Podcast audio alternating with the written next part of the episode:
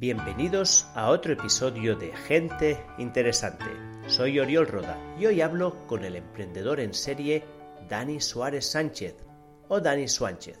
Pero antes de empezar con la entrevista, quería compartir contigo un dato y una reflexión. El dato es que de los seis episodios que he publicado hasta ahora, el menos escuchado es el que realicé con Pablo Pascual, otro emprendedor. Si mi único objetivo con este podcast fuera tener muchos seguidores, lo más lógico sería que evitara los temas que no interesan. Pero tengo que confesarte que una de las razones por las que estoy en esto es para satisfacer mi propia curiosidad. Y como emprendedor que he sido, me interesa muchísimo conocer otras experiencias. Creo además que entre los emprendedores hay una proporción altísima de gente brillante e inquieta con ganas de cambiar el mundo y sin miedo a salir de su zona de confort para perseguir un sueño. Los emprendedores, por definición, se meten en terreno inexplorado y tienen que convivir constantemente con el fracaso, destilando el conocimiento de unos pocos éxitos que les permita tirar adelante su empresa. Es por eso por lo que acostumbran acumular mucha sabiduría. Este es el caso de Dani, que es el extremo de emprendedor en serie y de sabiduría acumulada. Y de hecho, en nuestra conversación hablamos muy poco de emprendimiento de tecnología y más bien hablamos de el poder del aburrimiento, los orígenes piratas de muchos emprendedores, el dilema entre el idealismo y el entrismo, conciliar el activismo social con el capitalismo, los pros y los contras de una empresa 100% remota, cómo hacer que un pequeño pueblo de montaña se convierta en un centro de emprendimiento tecnológico, la gestión del estrés y el uso de los geranios como biomarcadores, respetar el tiempo de los demás y la humildad y la soberbia, entre muchas otras cosas. Tenía muchísimas ganas de hablar con Dani, y cuando terminé la entrevista me quedé con aún más ganas de conversar con él de nuevo. Y sin más dilación, te dejo con este episodio de Gente Interesante con Dani Suánchez y la sabiduría del emprendedor y los geranios como biomarcadores. Estoy muy contento de entrevistar a Dani Suárez Sánchez, o Dani Suánchez. Dani no lo sabe, pero él es una de las causas que me decidiera hacer este podcast. Conocí a Dani en un grupo de WhatsApp de emprendedores anónimos, donde varios fundadores nos reunimos para compartir nuestras penas y, y ayudarnos mutuamente. Dani es uno de los miembros más activos del grupo y siempre muestra una combinación de inteligencia, energía infinita, buen humor y humildad que me hizo pensar que era una persona muy interesante que quería conocer mejor. Curioseé un poco en las redes para saber quién era él y me quedé alucinado con su currículo. Dani es un emprendedor en serie que se define a sí mismo como amo de casa. Esta descripción tan modesta esconde una trayectoria increíble. Dani ha sido director general de dos empresas. Grupo Imamental, ¿lo digo bien, Dani? Sí, sí, sí. Y Grupo y Grupo ITV, luego me cuentas, donde consiguió entre muchos éxitos pasar de 0 a 2 millones de facturación en dos años. También ha sido o es profesor de cuatro universidades. La Universidad Nacional de La Matanza en Argentina, la Universidad de Mondragón, la Universidad de Oviedo y el Instituto de Empresa.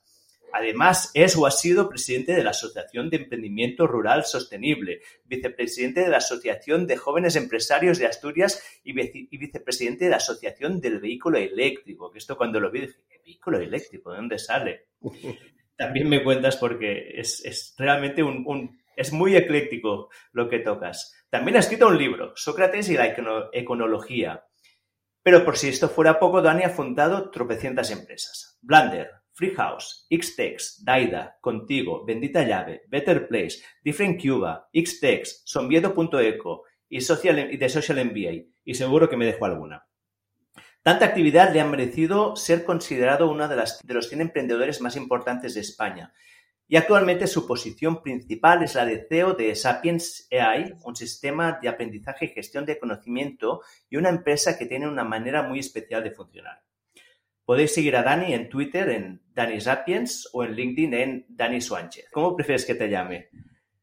Pues ahora eh, estoy con mi hermano haciéndolo de Suánchez por juntar pues el apellido de mi papi y mi mami, que como ahora no se pueden cambiar, pues, pues Sánchez. Sí, pues me ha gustado mucho esto de, que lo juntaras, ¿eh? porque ahora vivimos este modelo anglicista, ¿no? De un solo apellido y, muchas veces el de la madre, que para mí es el más importante y queda relegado. De hecho, hasta en mis hijos les hemos cambiado el, apellido y el de, Amado, el de Amade lo ponemos primero. ¿Cómo se te ocurrió esta idea? No, pues eh, con mi hermano, cuando bueno, falleció mi mamá hace unos, unos añitos y siempre nos decía Suárez y Sánchez. Y entonces, pues bueno, eh, con mi hermano que cuando nos vamos a hacer fotografías, a veces juntos o tal, y, en realidad fue idea de él y dije, hombre, pues qué buena, qué buena idea. Y yo le ponía, yo ponía Suárez y Sánchez y mi hermano firmaba las fotos con Sánchez y digo, pues nada, qué mejor que copiar a mi hermano. Dari, ¿cuántas empresas has fundado? bueno, eh, si, fundado quiere decir eh, que hayan pasado por el registro mercantil, más o menos una docena. Eh, y si fundado quiere decir que nos hayamos hecho una paja mental y, hayamos empezado a dedicarle tiempo, dinero y a juntarnos unos cuantos, pues, pues bastantes más. Es increíble, ¿eh? luego me cuentas de dónde salen tantas ideas. Pero hay un proyecto que quería preguntarte, que lo he dejado, que no lo he mencionado adrede, porque cuando lo conocí es que me encantó tanto la idea como el nombre, que es, cuéntanos qué es Pop. No, Pop es mi último amor. La Bacapop es pues, una, una, idea que surgió hace años en una fiesta, en una casa de, emprendedores, con unos, con unos amigos. Eh, y que bueno, eh, unos amigos y compañeros de trabajo pues desarrollaron y ahora estamos relanzando y básicamente pues como su propio nombre indica eh, en el naming no nos quedamos calvos pensando y entonces pues pensamos hacer en el, el Wallapop de las vacas. Al final somos de Asturias y entonces veíamos pues que los, ganaderos y las ganaderas pues tenían que ir a todas las ferias para poder comprar una vaca. Eh, y que no tenían un servicio donde pudieran ver vacas y bueno pues la verdad es que lleva ya un par de años funcionando, se subió pues ya te digo como, como una idea eh, pues un experimento al final que los amigos programadores, pues con su capacidad de programar y, y bueno, uno de ellos David, que, además el, padre era ganadero, pues bueno, lo subieron y la verdad es que orgánicamente pues llevan ya más de 30.000 usuarios y, bueno, ahora este año pues lo vamos a, relanzar y la verdad es que estoy, estoy encantado porque es bueno, pues una aplicación muy divertida y además de las primeras que estamos viendo que tiene un uso masivo, que decir, la consumen más de 9, 10 veces al día, la abre la gente, se pasan 35 minutos de media, o sea, claro que es alucinante y bueno, pues queremos darle un poquito más allá y bueno, y ya te una, aventura muy divertida que salió pues eso de, unas cervezas y de intentar solucionar un problema pues muy de aquí, muy de Asturias, ¿no? No, a mí me parece mira, fascinante por varias cosas. Primero, porque es ir a buscar ese súper mega nicho a la que nadie más se le ocurriría ir.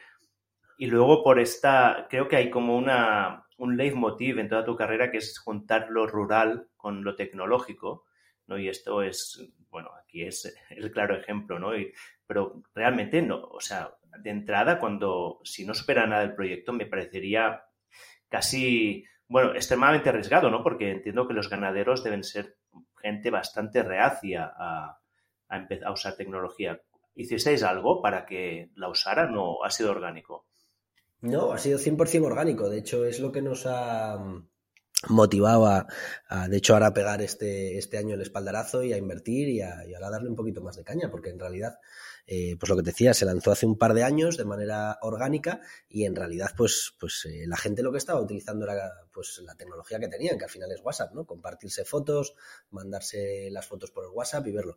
Con lo cual al final pues yo creo que una vez más eh, se demuestra que que la tecnología solo es un medio y que el objetivo es solucionar un, problema real con la mínima fricción posible. Si eso lo haces de una manera sencilla, pues la gente lo empieza a utilizar y se lo empiezan a recomendar los unos a los otros o se empiezan a mandar el link, en lugar de mandarse 20 veces las fotos, pues se comparten el link de su anuncio y entonces de manera orgánica, ya te digo, ha ido, ha ido creciendo en, usuarios, en tiempo y, bueno, y, fuera de Asturias, de hecho está en Andalucía, en, Galicia, en, el País Vasco, está siendo una pasada. O sea, estamos haciendo toda la analítica de usuarios y estamos alucinando con el, con el uso que tiene, ¿no? Y 100% orgánico. Pues digo que, bueno, ahora decimos, oye, pues y si lo ayudamos un poquito más, y si lo llevamos a las ferias, y si, y si le metimos un poquito de gasolina, y bueno, pues, pues este 2023, pues nos divertiremos un poquito lanzándole ahí un poco más de caña.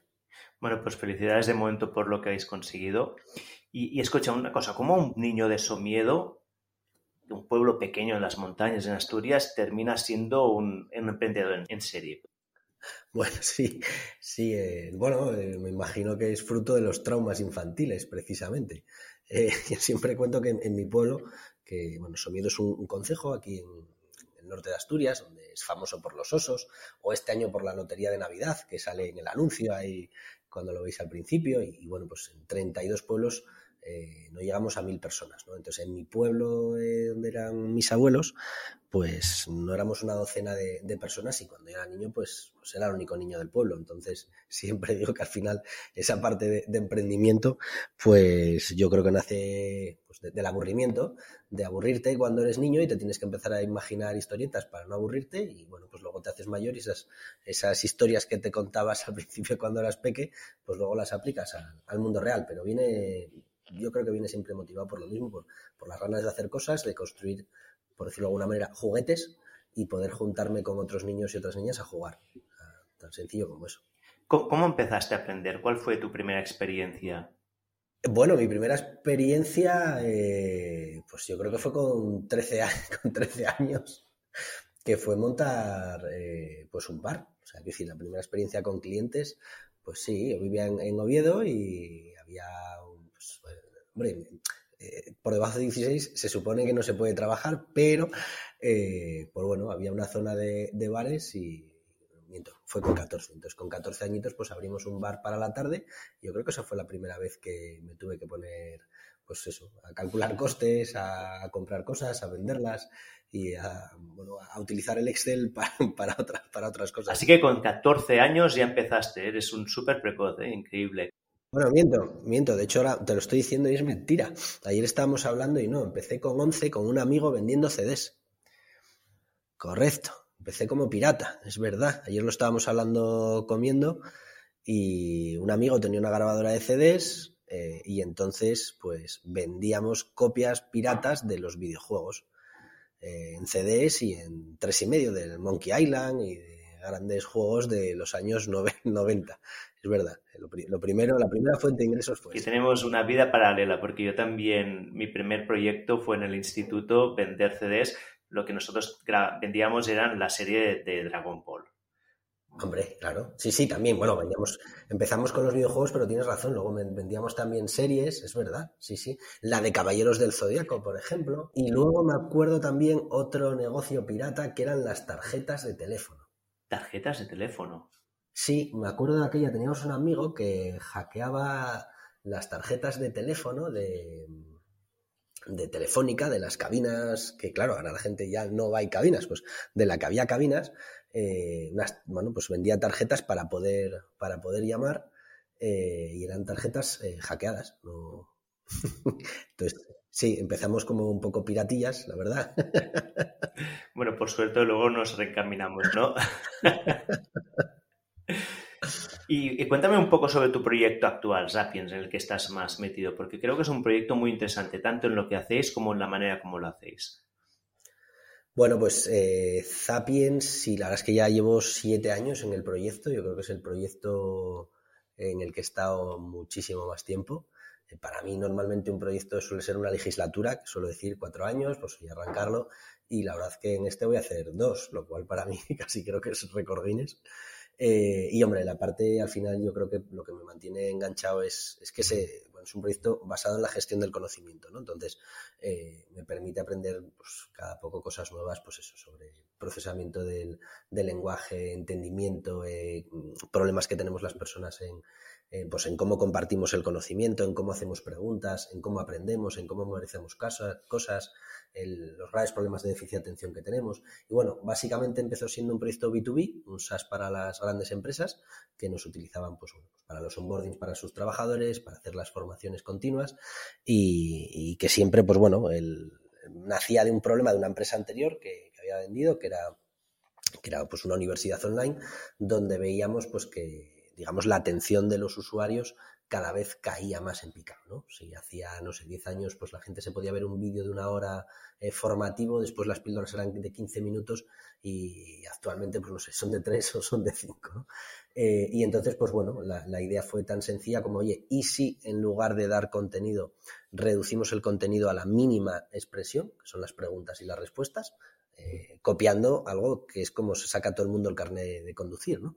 Muy pocas personas se leen el, manual y lo que hacen es test, test, test, test y por repetición se lo aprenden. ¿no?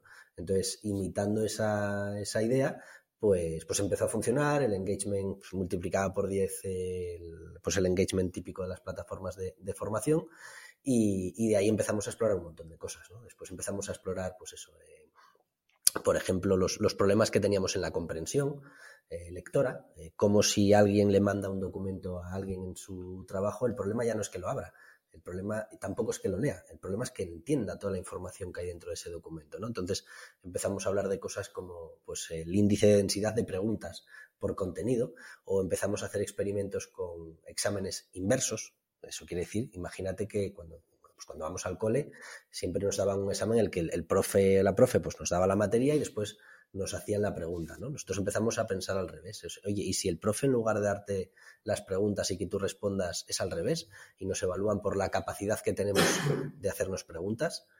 Eh, bueno, pues todo ese tipo de cosas al final alrededor de la pregunta de cómo compartimos conocimiento, pues bueno, pues, pues fue una pasión que fue, fue creciendo cada día más y me tiene totalmente rayado y precisamente ahora estamos en otra otra etapa nueva en la que, bueno, pues la hipótesis con la que estamos trabajando es que el, conocimiento, a diferencia de la información, pues no se almacena pues, en los discos duros o en los servidores, sino que se almacena en los cerebros de las personas. Y cuando hablamos del conocimiento de una empresa, pues que obviamente el núcleo más importante es el equipo, son los trabajadores, los compañeros, eh, pero que también se almacena en los proveedores. Y el último reto es que también se almacenan los clientes. Entonces nos imaginamos un mundo en el que clientes ayudan a otros clientes, siempre desde un punto de vista cooperativo y colaborativo. ¿no? Entonces, bueno, eh, intentar juntar esos mundos pues está siendo un, reto muy interesante y es que, bueno, me ha pasado. Esto en, modelo, a nivel de modelo de negocio entiendo que también es un salto, ¿no? Porque, por lo que he entendido, la primera parte era más una cuestión de recursos humanos, ¿no? Y ahora entráis más en el sector de ventas. Sí, sí, inicialmente, pues eso, mantenemos, bueno, nuestro, como decimos, nuestro producto eh, de toda la vida va orientado, pues eso, a recursos humanos, también mucho a, dirección comercial, porque al final nos utilizan mucho para formar a, a los equipos de ventas que conozcan el producto. Eh, la parte de cultura, innovación, pero es verdad que era un producto, un SaaS, en el que lo vendíamos por licencias, por número de trabajadores que se daban de alta, y luego ellos pues se creaban el contenido propio, utilizaban nuestras bibliotecas y tal, ¿no? Eh, pero ahora sí, ahora vamos a saltar hacia afuera y entonces pues pasa, estamos explorando un nuevo modelo de negocio en el que a lo mejor pues en lugar del pago por usuario pues estemos hablando de recompensas o estemos hablando de pagos por, conversaciones, ahí hay, un mundo nuevo entero ¿Cómo conseguíais que vuestro primer producto fuera un need to have y no un nice to have? Bueno, siempre fue, eh, yo siempre quise que fuera un need to have, pero la verdad es que siempre ha sido un nice to have. O sea, eh, me encantaría decir que la cultura, que, la educación, que, que, todas estas cosas pues deberían de ser un need to have, pero no lo son. Eh, la realidad es que las empresas, pues bueno, el modelo de taller americano, ¿no? la primera prioridad es aumentar tus ingresos, la segunda prioridad, pues oye, reducir eh, o ser eficiente en costes. Y la tercera, pues el control o la gestión o la cultura, que a mí me gusta más ponerles hace, ¿no? Y, en realidad eso es, eso es así. Eh, de hecho, lo hemos visto, pues eso, pues cuando vinieron las crisis, vimos cómo se ajustaban presupuestos y cómo esos nice to haves, pues al final, oye, eh, nos encantaría ser un nice to have, pero la realidad es que hemos sido siempre un, nice to have. La parte buena es que, bueno, una vez que mm, también entras dentro y se convierte en un estándar de, de, utilización por parte de las compañías, pues ya empiezan a entender que, oye, pues... Eh, pues, te llevan utilizando cuatro años, pues ya pasa a ser un estándar, ¿no? Entonces no empiezan a no, entonces esa fidelidad pues se mantiene porque empiezan a no plantearse el decir, oye, como vamos a recortar en, los onboardings, en la gestión del equipo, en que haya un bot que si alguien no tiene una pregunta, pues se la responda. Pero en última instancia eh, seguimos siendo nice to have y bueno, yo creo que ahora con este cambio del producto nuevo, eh, nos ponemos en el número uno, que al final es eh, la preocupación de todo cliente es cómo me ayudas a vender, entonces cuánto me cuestas y cuántas ventas me consigues, ¿no? Eh, es un poco más, más frío, pero es verdad que despierta muchísimo más la, atención del cliente. Es una cosa que a mí me pasaba con Mammoth Hunters, que siempre estaba constantemente con el dilema de qué es lo que llevará más felicidad, más bienestar a mis usuarios y qué es lo que me permitirá pues a ganar suficiente dinero para continuar. Y yo tiré demasiado hacia la primera parte y bueno, al final el resultado fue que tuve que cerrar, ¿no? entre muchas otras cosas.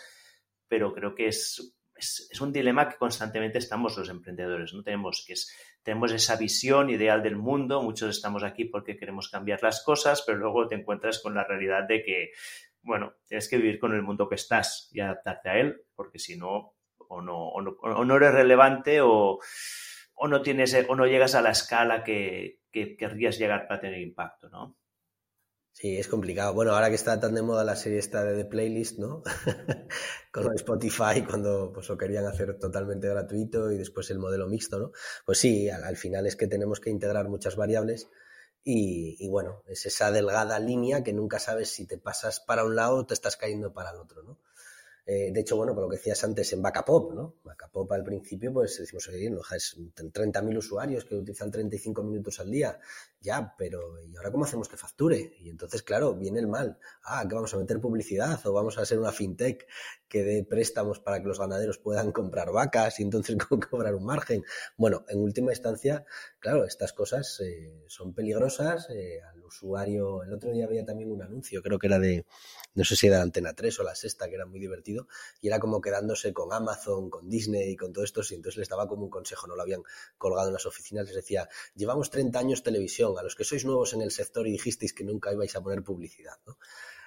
entonces, sí, eh, al final, pues los humanos tenemos la manía de, pagar hipoteca, de comer, de ir de vacaciones, y, claro, eh, pues oye, hay un tiempo en el que puedes, puedes em, estar un poquito elevado el suelo, pero luego la PIG y el cash flow te, lleva a tu sitio rápidamente, ¿no? Sí, y aquí me voy un poco de tangente del guion que tenía, pero mm, tengo la impresión de que tú eres una persona bastante activista, digamos, a nivel de, bueno, visto cosas que has hecho, pues eh, te pueste a, pues cuando empezó la guerra en Ucrania, te pueste allí a primera línea para ayudar, usas, bueno, las redes sociales divulgas mucho contenido que, se centra mucho en, el aspecto social, pero por otro lado, pues eres un, emprendedor en serie y bueno, y vives en el sistema capitalista y lo has sabido utilizar en su, en su mayor potencial.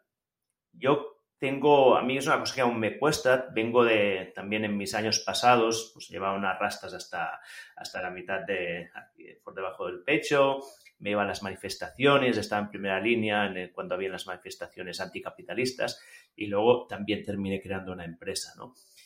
Y hoy en día aún, estaba ayer viendo las noticias y con todo esto de la COP, del cambio climático, pues en las universidades veía estudiantes poniendo pancartas de hasta que no derrubemos el capitalismo, no va a cambiar nada. Y pienso, hostia.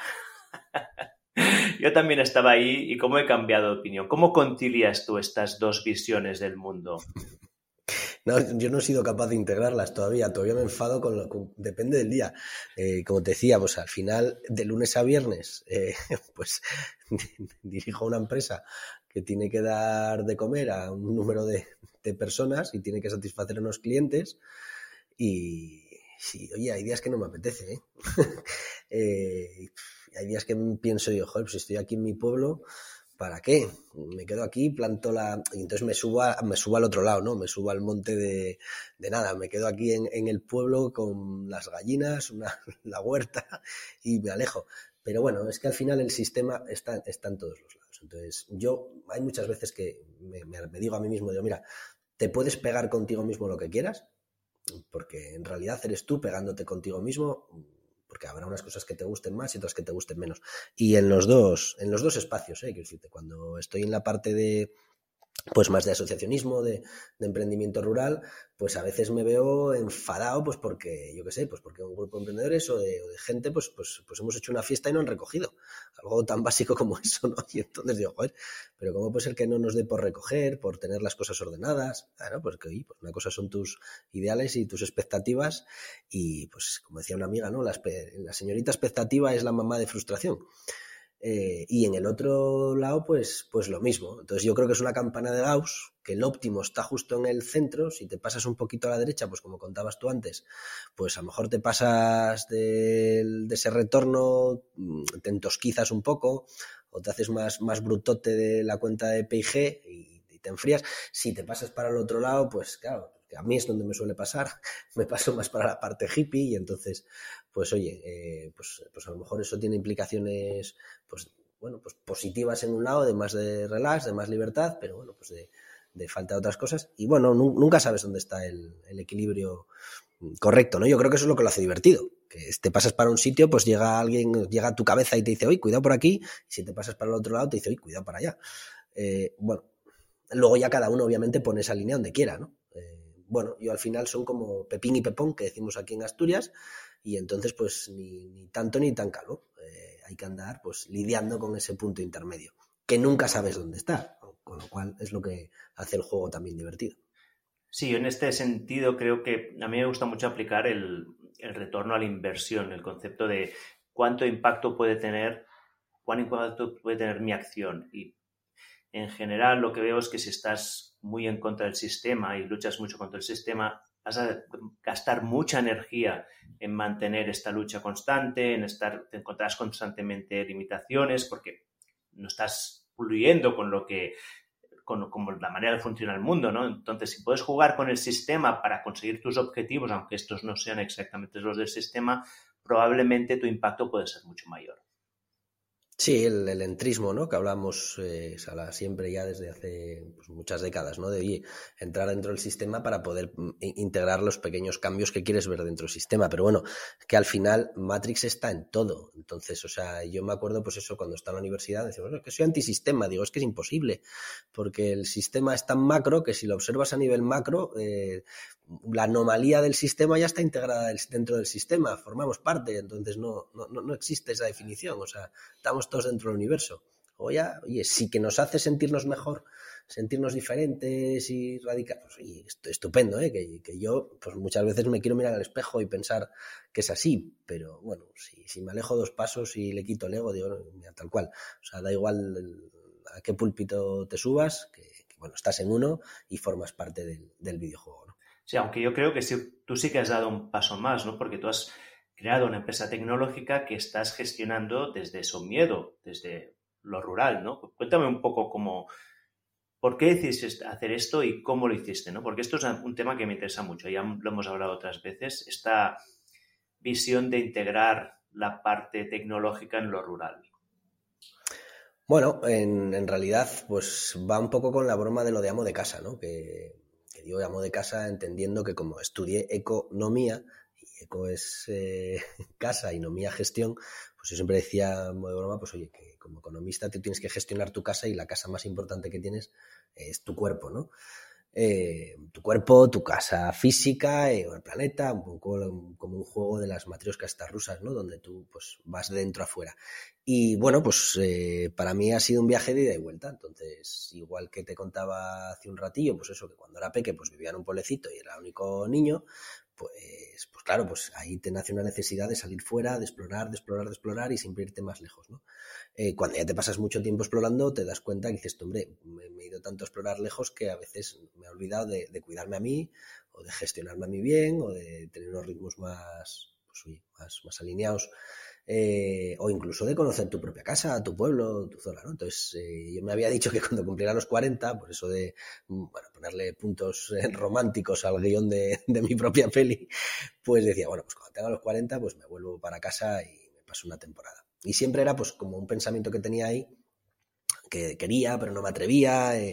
joder, la presión, hay que viajar mucho, hay que ir a ver clientes. Y bueno, y además llevaba cuatro años en, en Estados Unidos, pues ahí estuvimos, pues bueno, pues eso, diferentes aceleradoras, con Google, con Microsoft y con, toda la fiesta de, Matrix, con la que, bueno, uniendo con lo que decías antes, pues me pasé muchos años pegándome eh, y, dándome cuenta después de que era tonto, le digo, joder, si aquí el videojuego es diferente o es como el baloncesto, pues que no tiran el balón al suelo antes de mover el pie, pues no tires el balón al suelo antes de mover el pie, no, aprende y adáptate a ese modelo. Pero bueno, ahí sí que tenía esa lucha interior de estar allí, de tal. Y, y bueno, y luego vino una cosa pues llamada pandemia, y entonces, si ya llevaba pues cuatro años que me pasaba tres, cuatro meses en el pueblo, pues cuando vino la pandemia dije, anda, pues esta es la mía. Y entonces, pues nada, eh, aproveché, justo me había venido de, Estados Unidos una semana y me volvía para firmar. Eh, me volví el día 8, creo que el 14 domingo era cuando cerraban todo aquello y el sábado dije, pues nada, me voy para el pueblo. Y, nada, me pasé pues los dos meses aquí donde estoy ahora, pues en el colegio eh, abandonado de la parte de atrás del, pueblo, eh, bueno, no había nada, me metí un colchón, metí el portátil, metí el móvil y, ocupé una pequeña, una pequeña oficinita aquí del, colegio y, hasta hoy, ¿no? Que luego ya cogimos más casas, empezamos a montar lo del pueblo emprendedor y bueno, ya nos vinimos arriba, ya nos juntamos unos cuantos frikis. Pero, pero bueno, tan sencillo como eso, ha planteado pues como un, bueno, un espacio de volver a reducir el ruido, ¿no? A reducir el ruido eh, excesivo que, bueno, pues que, que yo tenía fuera y que llevaba un montón de años pues con un nivel de estrés eh, alto ¿no? y potente. Entonces necesitaba también un poquito de, espacio. Y luego, bueno, ya van a hacer tres años.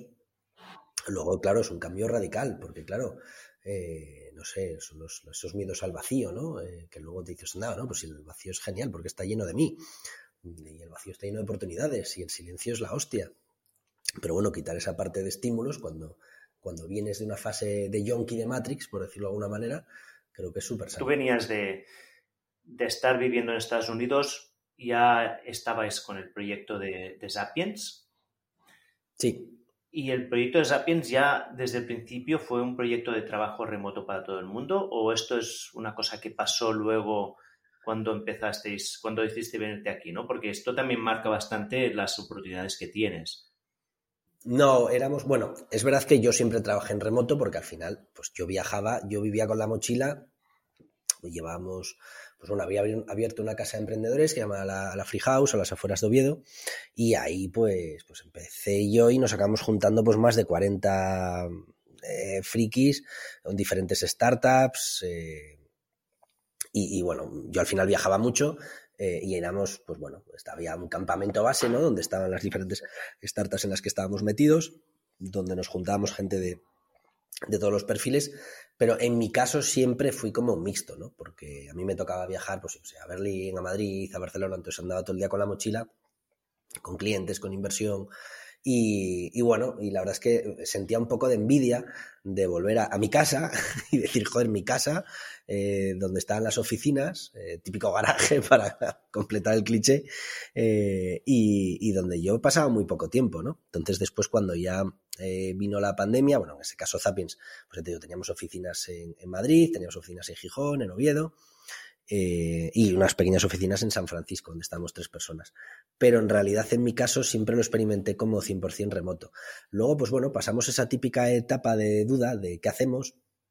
Pasamos a ser full remote, eh, no, eh, empezamos con, bueno, ahí éramos bastantes, éramos unas 50 personas en la empresa, entonces pues empezamos a tener los típicos problemas de equipos en diferentes localizaciones, pues sí, los de Gijón piensan esto, Oviedo piensan esto otro, entonces empezaban a, generar como diferentes dinámicas, ¿no? Y entonces pues yo ahí planteé, digo, chicos, eh, ¿qué tal si hacemos una sola dinámica, una sola cultura, que sea la cultura remota y ya está, ¿no? Tuvimos nuestros miedos, es verdad, inicialmente, decir, joder, es que estaremos preparados, no lo estaremos, pero al final, pues la respuesta era la de siempre. Oye, pues, si. De hecho, es algo que sigo hablando con muchos compañeros, ¿no? Y es el típico miedo de los que, de los pocos que somos remotos, porque yo creo que seguimos siendo pocos los que somos empresas remotas 100%.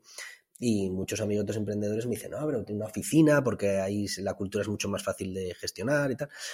Y yo ahí siempre digo, bueno, cuando entendemos cultura desde un punto de vista de manipulación, sí, de manipulación, yo no, no digo ni positivo ni negativo, ¿eh? manipulación, pues como el que manipula alimentos o como cuando vas a que te manipulen la espalda para que te la pongan en el sitio. Entonces, es verdad que si estás en el mundo físico, pues, eh, pues oye, se genera una gravedad, se genera una, masa y entonces eso tiene unas cosas pues oye, que te pueden venir bien si tú quieres generar una serie de cosas. ¿Qué tipo de cosas serían? O sea, ¿qué ventajas le ves a trabajo presencial? Yo, para la, sí, para la gente que trabaja en, en físico, eh, pues entiendo que les da una sensación de seguridad, de control, de que las personas están ahí, de que aumentan las conversaciones, eh, de que los seniors pues a lo mejor forman más a los juniors.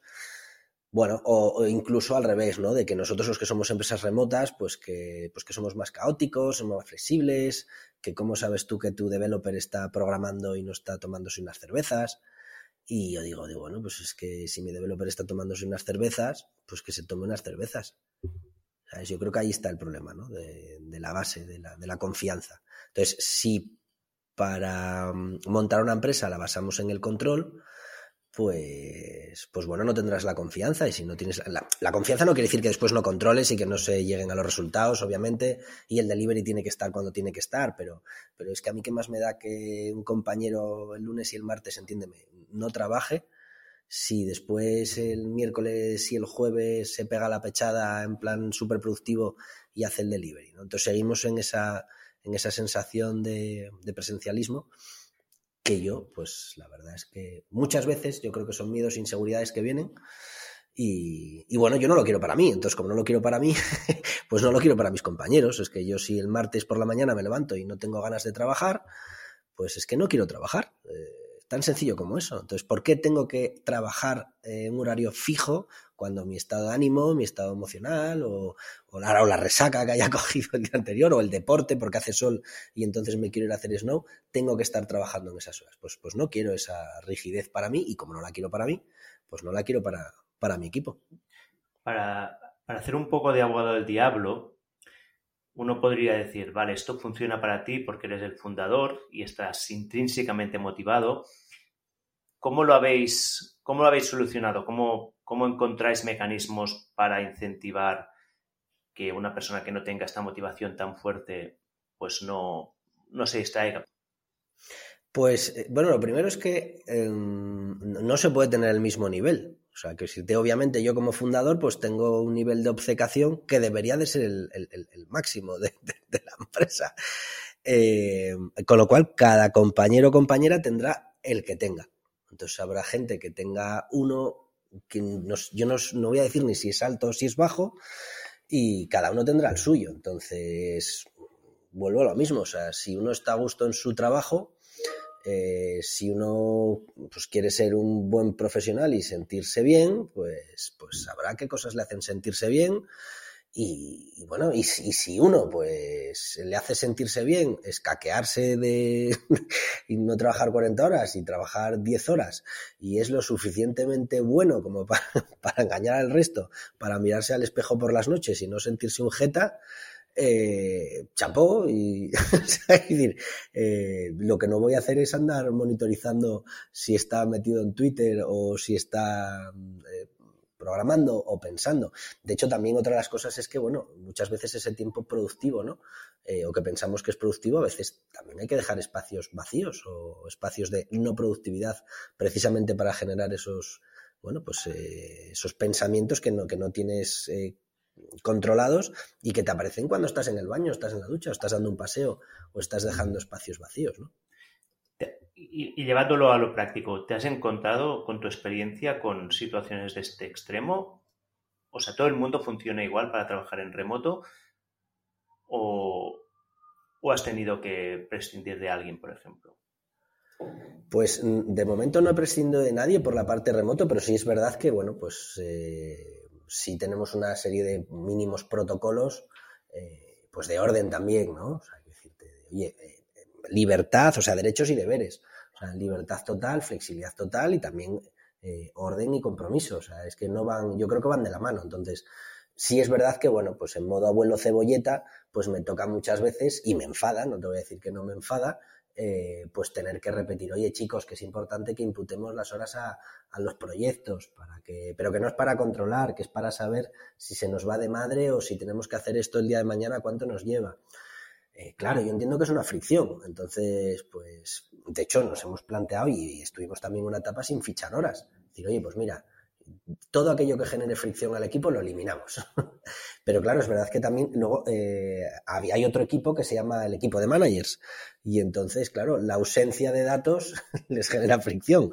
Entonces, pues bueno, volvimos a, volvimos a medir y entonces hacemos cosas tan básicas como, oye, pues, eh, tener unos, mínimos hábitos, ¿no? De, pues uno, utilizar nuestra propia tecnología, que sea lo primero que hagamos cuando empezamos a trabajar, eh, tener unas horas centrales en el día, pues oye, entre 11 y 2 para oye, que, pues, que quieres empezar a trabajar tarde, pues, pues genial, eh, que quieres trabajar por la noche, estupendo, pero oye, mínimo una franja de 11 a 2 para que puedas tener conversaciones síncronas con el equipo.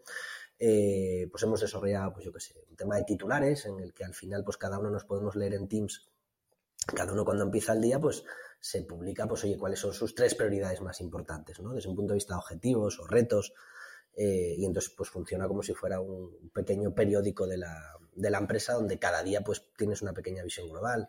Pues, obviamente todo el tema de KPIs, de OKRs, de sistemas, que si Planner lo usamos así, que si Trello así. Aunque, bueno, luego yo soy de los que digo, oye, si es que da igual la casa, eh, cualquier persona que venga a una casa nueva siempre nos va a parecer un desastre porque da igual la metodología y siempre es mejorable, ¿no? Pero al final yo soy de los que digo, oye, el management, cuanto menos mejor, porque en realidad no, aporta nada.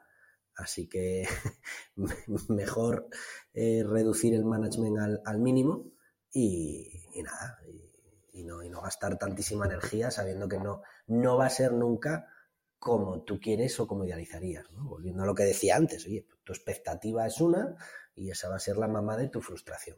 Tú esperas que esto sea así y nunca va a ser como tú esperas. Estaba, estaba hablando la semana pasada con Pablo Pascual, que es el CTO de Sweetcar, una empresa que se vendió hace un año por 30 millones. En tres años llegaron de 0 a 4 millones de facturación. Realmente es un caso increíble de crecimiento.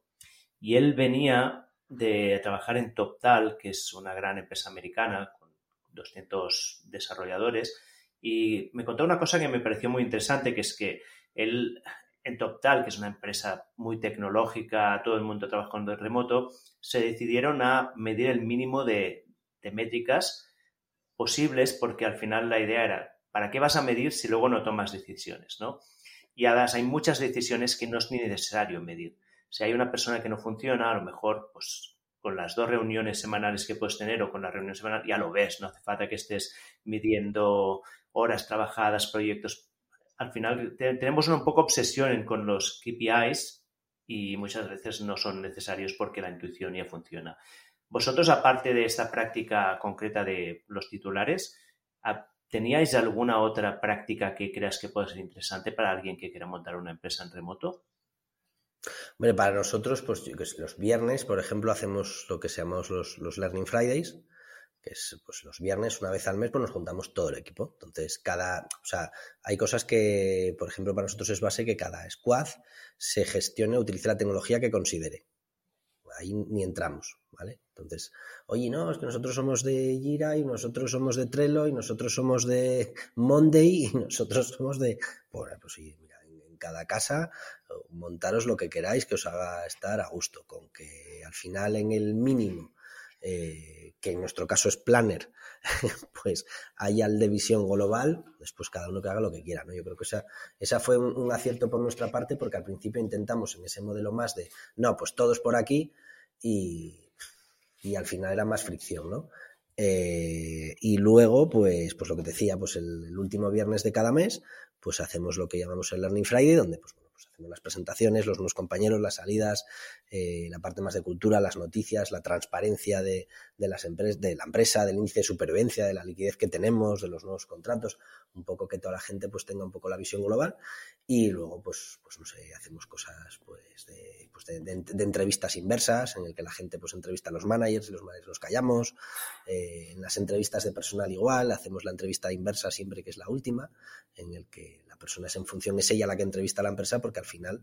Eh, bueno, pues eso por definición siempre lo hemos hecho mal, ¿no? Siempre decimos que es el trabajador el que, el que pide empleo y es al revés, es la empresa los que lo pedimos, el trabajador lo ofrece y la empresa necesitamos, tenemos un problema y necesitamos a alguien que nos ayude a solucionarlo, ¿no?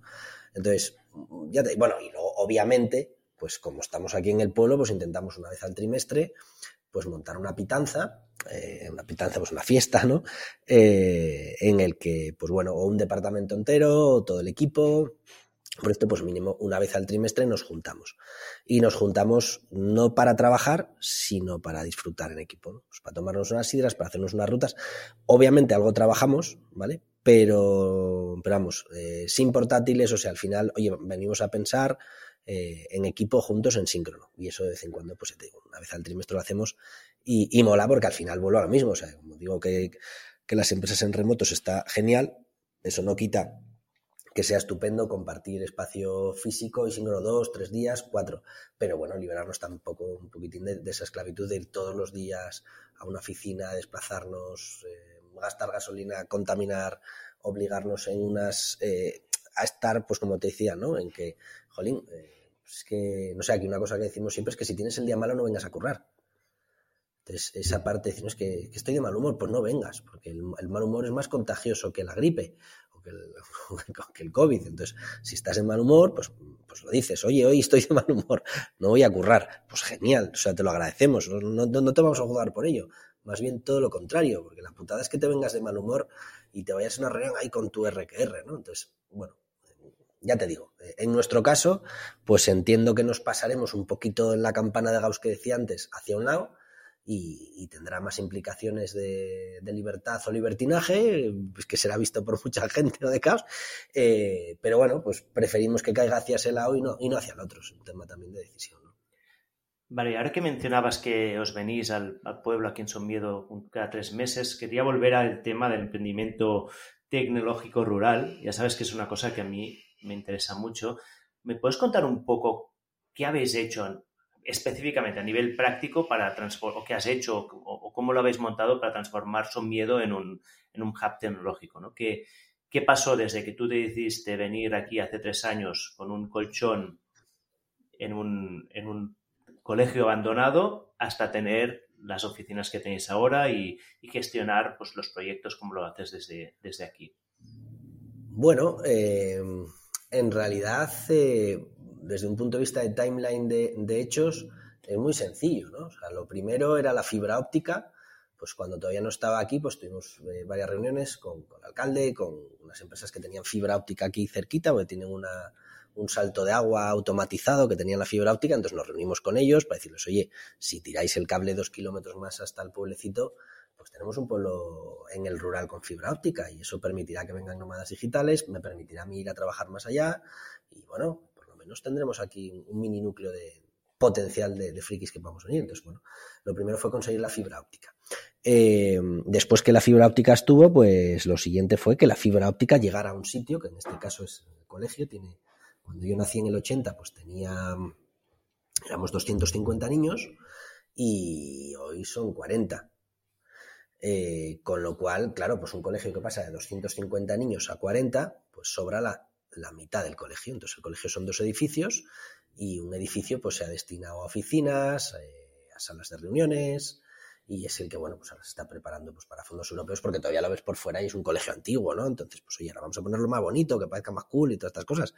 Entonces, pues bueno, han pedido proyectos europeos pues para, pues para poder ponerlo bonito por fuera, abrirle más ventanas, hacer instalaciones y, y, bueno, pues al principio, pues lo de siempre, ¿no? Tener un poco la, infraestructura, que es lo básico. Después, una vez que tienes la infraestructura, pues ¿qué necesitas? Pues, pues, pues, pues frikis, que estemos por aquí rompiendo la infraestructura y tocando los pies a, a, los vecinos. Entonces, pues eso se llamaba casas. Entonces, bueno, un pueblecito que se llama Caunedo, pues cogimos unas cuantas casas. Al principio, pues cogimos un núcleo rural que estaba cerrado, que eran siete apartamentos, y entonces ahí, pues, eh, pues bueno, se vino, pues, por ejemplo, se vino a, vivir un compañero, trabaja conmigo, que es Juan, que es desarrollador, y se vino para acá ya hace casi un año y pico, eh, en marzo, que lo tengo aquí al lado. eh, bueno, y, se fue viniendo más, más, gente aquí a trabajar, pero al final necesitábamos casa. Entonces, nada, luego fuimos cogiendo más casas, más casas más frikis, y luego pues fuimos viendo otras cosas que necesitábamos tan básicas pues como nuestro bar, montamos nuestro centro social y nuestro espacio de, de, bar ahí en el pueblo pues para tomarnos unas cervezas, charlar o escuchar música. Eh, oye, pues necesitamos construir cosas. Pues montamos nuestra carpintería. Bueno, es una fricada mía que la carpintería me flipa, ¿no? Eh, oye, pues el gimnasio. Pues oye, porque estamos aquí comiendo mucho chuletón y está bien que, que le demos un poco al boxeo y al spinning y tal. Pues oye, pues montamos el gimnasio. Eh, oye, pues molaba tener nuestra propia cerveza montamos una pequeña fábrica de cerveza, otra compañera montó el, el supermercado porque no había, que nos lo llevaran al sitio y poder pedirle por, pues por WhatsApp, oye, tráeme una caja de leche. Y bueno, y en función, pues eso, eh, de lo que íbamos necesitando, pues lo íbamos construyendo. Y, y hasta aquí. Lo dices como si fuera muy fácil. Iba pensando, a ver, construir una, rehabilitar una escuela, vale, esto ya es casi un proyecto vital comprar siete casas, bueno, otro proyecto vital, montar un supermercado. Bueno, cada uno de estos pasos a mí me parecen como una montaña, ¿no? O sea, eras tú solo, tenías un equipo detrás. Y, otra cosa que para mí es muy importante, ¿cómo convenciste a la gente del pueblo para el cambio? Bueno, el, primero es, cada proyecto siempre tiene a su responsable, el que lo empuja. O sea, eh, entonces, al final nosotros identificamos, oye, ¿qué, hace, ¿qué molaba que hubiera? Pues oye, yo que sé, a mí se me ocurre, oye, pues molaba que hubiera una fábrica de cerveza. Bueno, pues llamo a un amiguete que es de Somido, que estaba en Seattle en Microsoft y que se venía, y otro que estaba en Inglaterra. Oye, invertimos pasta y montamos esto. Sí, hostia, pues ¿qué nos falta? Coño, pues un maestro cervecero. Anda, pues yo conozco uno, pues me voy a ver al maestro cervecero. Anda, pues ¿qué nos falta? Pues un local. Pues me voy a ver el local. Anda, ¿qué nos falta? Pues los muebles. Anda, pues a mí me gusta hacer carpintería. Ah, pues venga, los muebles los hago yo. Hostia, ¿y, qué hace falta ahora? Producto. Ah, pero bueno, tú tienes una, una, una importadora de producto español en en Inglaterra, pues lo haces tú. Entonces, siempre así, o sea, al final es, no hay proyecto en el que en el que no nos juntemos varias personas y, sobre todo que luego haya un responsable. Pues ponemos lo mismo, el supermercado. Pues Puri, pues oye, Puri ya había trabajado en supermercado, se había venido a vivir aquí con los peques. Ah, pues molaba ver un supermercado. Y hoy un día y el del supermercado me dice, oye, me voy a jubilar. Y yo le digo, anda, pues mira, pues te, presento a Puri.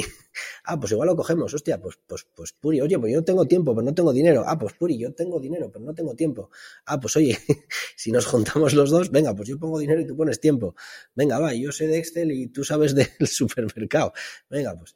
Y, así todos los proyectos, ¿no? Poco a poco. Y, bueno, y con los del pueblo, pues eh, piensa que somos un pueblo de 20 habitantes, con lo cual en realidad tampoco hay que convencer de nada. Y yo eso siempre, bueno, ¿no? Eh, se, se, se, se habla muy en modo bucólico y modo muy romántico del pueblo. Y el pueblo, esto es, esto es el oeste. Entonces, el oeste, tú cuando vas al oeste, en las películas del oeste, pues que cuando alguien veía algo, pues ¿qué hacía? Pues lo hacía. Entonces tú no pides permiso, tú vas y lo haces. Bueno, pides permiso, entiéndeme. Estamos en un parque natural, una reserva de la biosfera. Pues, pues hay cosas para las que tienes que pedir permiso porque estamos en un sitio que hay, cosas que no se pueden hacer en la naturaleza, pero en tus oficinas, en tu casa y en los negocios normales, pues si tienes a la gente y a ti te apetece hacerlo, pues lo haces. Y luego, pues habrá vecinos del pueblo que les encantará y dirán, ay, mira qué bien, estos frikis que vienen de la ciudad aquí al pueblo y ahora hay más gente, y habrá otros que dirán, ay, estos que vienen de la ciudad aquí molestan y hacen ruido. Pues cada uno opinará lo que quiera, pero bueno, como, pero como en cualquier lado, sin más, o sea, igual que en la ciudad, eso no cambia nada. Sí, no, yo lo digo porque yo también tengo relación con un pueblo del Pirineo, que también es el pueblo de mi infancia, de mi familia, y me encantaría que también se transformara un poco en un hub tecnológico, pero cuando voy allí veo que es, otra dimensión, es un pueblo más grande y está en una zona turística, en la, en la Cerdaña, y veo que la mentalidad que hay es, bueno, centrada en el tocho, en, construir en segundas viviendas para los esquiadores que van al invierno y que vienen siete días a la semana en verano. Y claro, no veo mucho espacio para empezar a crear una cosa tan distinta, ¿no? ¿Tú qué me recomendarías para empezar? Hombre, eh, bueno, lo mismo. Yo siempre digo que la masa genera gravedad y la gravedad genera masa y la masa genera gravedad. Entonces, todos estos viajes son siempre el viaje de que haya un chiflao o una chiflada que empiece. Entonces, si ese chiflao empieza, pues luego pueden ser dos chiflaos, después pueden ser tres, después pueden ser cinco, pueden ser diez, pueden ser veinte. Eh, pero alguien tiene que dar el primer paso. Luego, ese que da el primer paso, pues oye, si no le acompañan otros compañeros, pues a lo mejor se queda toda la vida. El otro día, pues se dentro del proyecto este de la Asociación de Emprendimiento Rural, ¿no? Eh, escribía un, chico, me escribía un chico de, estaba en Soria, llevaba cinco años y se había ido solo ahí a emprender y entonces dijo, es que esto es muy duro, es que estoy solo. Claro, y decía desde el principio, digo, hombre, yo es que cuando me planteé venirme aquí, mi primer problema era decir, oye, yo quiero vivir en el pueblo, pero quiero vivir con la calidad de vida que es en la ciudad. Entonces, ¿qué tengo en la ciudad? Pues lo que tengo es capacidad de socialización. Entonces, eh, para eso, ¿qué, eh, eso, ¿qué necesito? Pues algo tan básico como tomarme una cerveza con otra gente con mis intereses o, mis paranoias. O sea, quiero decirte, que yo feliz de irme a tomar una cerveza al bar del pueblo y hablar de pues de la siata culona y de, la, vaca somedana. Genial, pero obviamente, bueno, ahora con Vaca Pop ya empieza a ser mi, pasión, pero hasta Vaca Pop, pues, pues era un tema de conversación que a lo mejor me quedaba un poco lejos. Entonces, hay una parte en la que, joder, cuando vas a ir al pueblo, pues es muy guay interesarte por los temas de aquí, yo creo que además pues, te trae unos aprendizajes súper chulos, pues yo qué sé, en mi caso la madera o la huerta, entonces al final es generar espacios de conversación y de interés común con otras personas, ¿no? Para mí, en mi caso, es la, la huerta y la, la huerta y la madera, pues me aproximan a tener esas conversaciones pues con gente que vive en el pueblo. Es verdad que también la edad media de los que viven en nuestro pueblo, como te decía, en nuestro pueblo pues no, no hay 20 personas a día de hoy y nosotros seremos unos, pues ahora mismo unos 15 aproximadamente. Entonces, eh, de hecho, el año pasado, pues llegamos a ser 20 y pico. Todo esto depende, ¿no? Porque en verano, claro, en primavera y verano, pues se viene mucho más nómada digital, pero como digo yo, DJs residentes que estemos a largo plazo, pues somos menos. Eh, claro, al final estamos hablando de duplicar el pueblo. Entonces, duplicar el pueblo para nosotros es súper guay porque al final, oye, si tú tienes una docena de personas, eh, pues un programador, pues una es profesora, una gamificadora, eh, una experta en marketing digital, eh, un psicólogo, pues al final un escritor, pues cada uno pues va a poder aportar, ¿no? Y vas a tener pues unos espacios, pues eso, de, de socialización. Claro, si te vas a un polo, estás tú solo, pues hombre, o lee el que tenga esa capacidad de hacerlo. Yo la verdad es que no la tengo, aunque tenga mucho mundo interior y mucha vida interior, me apetece en, algunos momentos poder compartir con otra gente, bueno, que, esté más, más, cercana a lo mejor a mi forma de pensar, ¿no? Entonces yo creo que la clave es esa, ¿no? Lo que decías tú al principio, o sea, al final que vaya al primero y, y que lo, hombre, que lo piense desde el principio. Yo creo que muchas veces se plantea la intervención en el pueblo como convencer o como integrarte o como pasar a formar parte de ellos no. O sea, yo, aunque mi padre es de aquí, eh, yo soy el de fuera. Entonces, yo me fui de aquí a los seis años, viví aquí hasta los seis años y aunque pasé todos los veranos yendo a la hierba hasta los 18, mi vecino me ve y yo no soy del pueblo. ¿vale? Mi madre no era del pueblo, era de la costa y, yo estudié en la ciudad. Entonces, soy un retornado. Entonces, quiero decirte, a partir de ahí, eh, bueno, esa necesidad de integración también es una, yo creo que considero una estupidez, ¿no? O sea, tú ya estás integrado contigo mismo y tendrás que ver con quién te integras y con quién te llevas bien. Pero lo mismo que cuando tú te vas a vivir a, a Madrid o a Barcelona, eh, como decir, no, es que me quiero integrar en el, en el bloque de vecinos de la comunidad. No, tú vas a tu casa y vives en tu casa. Y luego habrá vecinos con los que te lleves bien o habrá, tendrás amigos en los otros, pero no te obsesionas con integrarte en, eh, en, en, tu bloque de vecinos y tal, ¿no? Bueno, pues en el pueblo yo creo que es lo mismo. Es igual de sencillo, lo que pasa que es mucho más pequeñito y claro, las, las interacciones pues son más reducidas y por lo tanto más importantes. Yo escucho entre líneas una cosa que me, me está gustando mucho, que es que tú no vas a buscar una oportunidad, sino que te la creas. Tú que te creas el, el, entorno, ¿no? Porque, por ejemplo, a mí me pasa que cuando me imagino este potencial futuro idílico de vivir en un pueblo, pues uno de los miedos más grandes que tengo es el que has dicho tú, de, de no encontrarme con gente afín. Y veo que lo que tú haces dices, no, no, pues que yo la gente afín, afín me la voy a traer. Claro. ¿Cómo lo haces? Aparte de que eres una persona muy carismática y que tienes muchos contactos, que o sea, ¿qué estrategias usas que puedan replicarse para alguien que no tenga esta capacidad tan grande tuya? es un método eh, muy, muy, muy reconocido que se llama sidra y cachopo. Entonces tú, tú invitas a una caja de sidra, invitas a unos cachopos y oye, pues, pues la gente de vez en cuando viene y ya una vez que vienen y se toma una sidra, si se come un cachopo, pues hoy con suerte repiten. Anzuelo, o sea, usas un anzuelo, los cazas y, y, luego ya los dejas. Pones algo en la sidra que sea un poco adictivo para que tengan que volver. Claro, claro, es un, es un modelo freemium siempre, o sea, hay que invitar siempre a que se vengan un fin de semana y tomar unas sidras y comerse un cachopo y entonces ya le metes una de las tecnologías más antiguas de socialización, que es el alcohol, y otra que es la comida, y, a partir de ahí, pues oye, alia yacta es. Muy bien, escucha, voy a saltar un poquito de tema, aunque no mucho en realidad, porque también quiero ligarlo con, con tu estilo de vida actual. Veo que tú has aprendido a gestionar una empresa de tecnología de, con un nivel de estrés alto, con varias estrategias que, que, creo que son muy, muy buenas para la salud. Por ejemplo, veo que eres un fan de las reuniones caminando.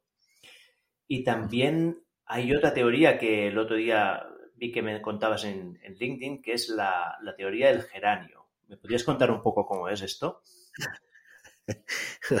geranio, bueno, es una, una, chorrada que se me ocurrió, eh, pero bueno, como, como, todas las cosas que comparto en LinkedIn son mis chorradas, pero bueno, a mí me funcionan, entonces, oye, si si a alguien más le funciona, pues nada, eso viene de, y al final los biomarcadores, ¿no? Entonces, yo me acuerdo hace años, pues me gustan mucho las plantas, entonces plantaba las plantas y como viajaba mucho, como te decía, entre ida y vuelta, pues una vez compré 100 geranios y cuando volví estaban los geranios chuchurríos, hechos polvo. Y dije, joder, claro, o sea, el geranio no se trata de que lo compres, la planta, se trata de que la cuides y si no vas a estar, pues ¿qué haces comprando 100 geranios? Bueno, como soy un poco lento, tuve que aprender gastándome 100 geranios y no con uno, ¿no? Pero luego ya una vez que eso dije, no, bueno, pues, pues qué bien, qué suerte que me he dado cuenta, porque eso quiere decir que cada vez que yo entro, miro el geranio y si el geranio está bien, me está diciendo que yo estoy bien.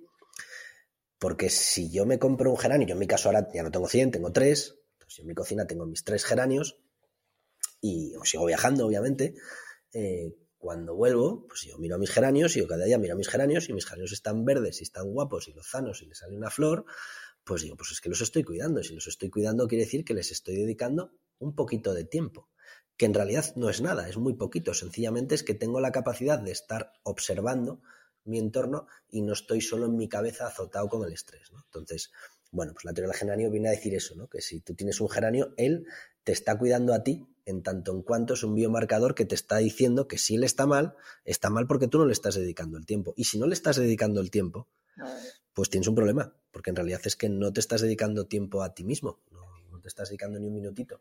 Y bueno, pues te hay un poco también lo de amo de casa, ¿no? O sea, el hecho de que tú te levantes por la mañana, pues tienes dos opciones, ¿no? Te levantas por la mañana eh, con el WhatsApp en la mano disparando, me pasé muchos años así, eh, y, te, y, te, acuestas por la noche eh, con el WhatsApp disparando, con el tips disparando, y entonces estás en sobreexcitación todo el rato, con el cortisol y la dopamina y todas esas cosas. Y luego, pues oye, eh, o, oye, pues duermes la mañana, te levantas, haces, haces tu casita, aspiras, limpias, haces la cama, esas cosas tan básicas de haces la cama y la dejas estiradita y dejas las cosas ordenadas y te, y te pegas una ducha buena y te sales a dar un paseo y te desayunas bien como un pepe y tienes tiempo y después te vas a trabajar y después te paras a comer o te echas la siesta, o sea, que decirte, todo ese tipo de cosas de tiempos de calidad para ti mismo, pues hombre, cuando los incorporas, al principio es muy jodido, ¿no? Porque, porque en realidad yo creo que como está tan metido en Matrix ese pensamiento de productividad y de, hacer y de hacer y de hacer, pues en realidad acabamos en, con tierras eh, no fértiles, sobreexplotadas, como la propia como la propia agricultura, ¿no? Entonces, y eso nos lo hacemos a nosotros mismos, ¿no? Como dice el Chalbun Jun, que me gusta mucho, ¿no? la sociedad de la transparencia, la sociedad de la sobreexplotación, pues vivimos sobreexplotados por, por, por verdugos que somos nosotros mismos y que no nos permitimos parar, no nos permitimos descansar o no nos permitimos quedarnos mirando el geranio cinco minutos diciendo a ver qué necesita. Yo qué sé, yo ahora estoy muy feliz porque estoy sacando ya esquejes por primera vez. Y digo, pues es que no necesito comprar geranios nunca más.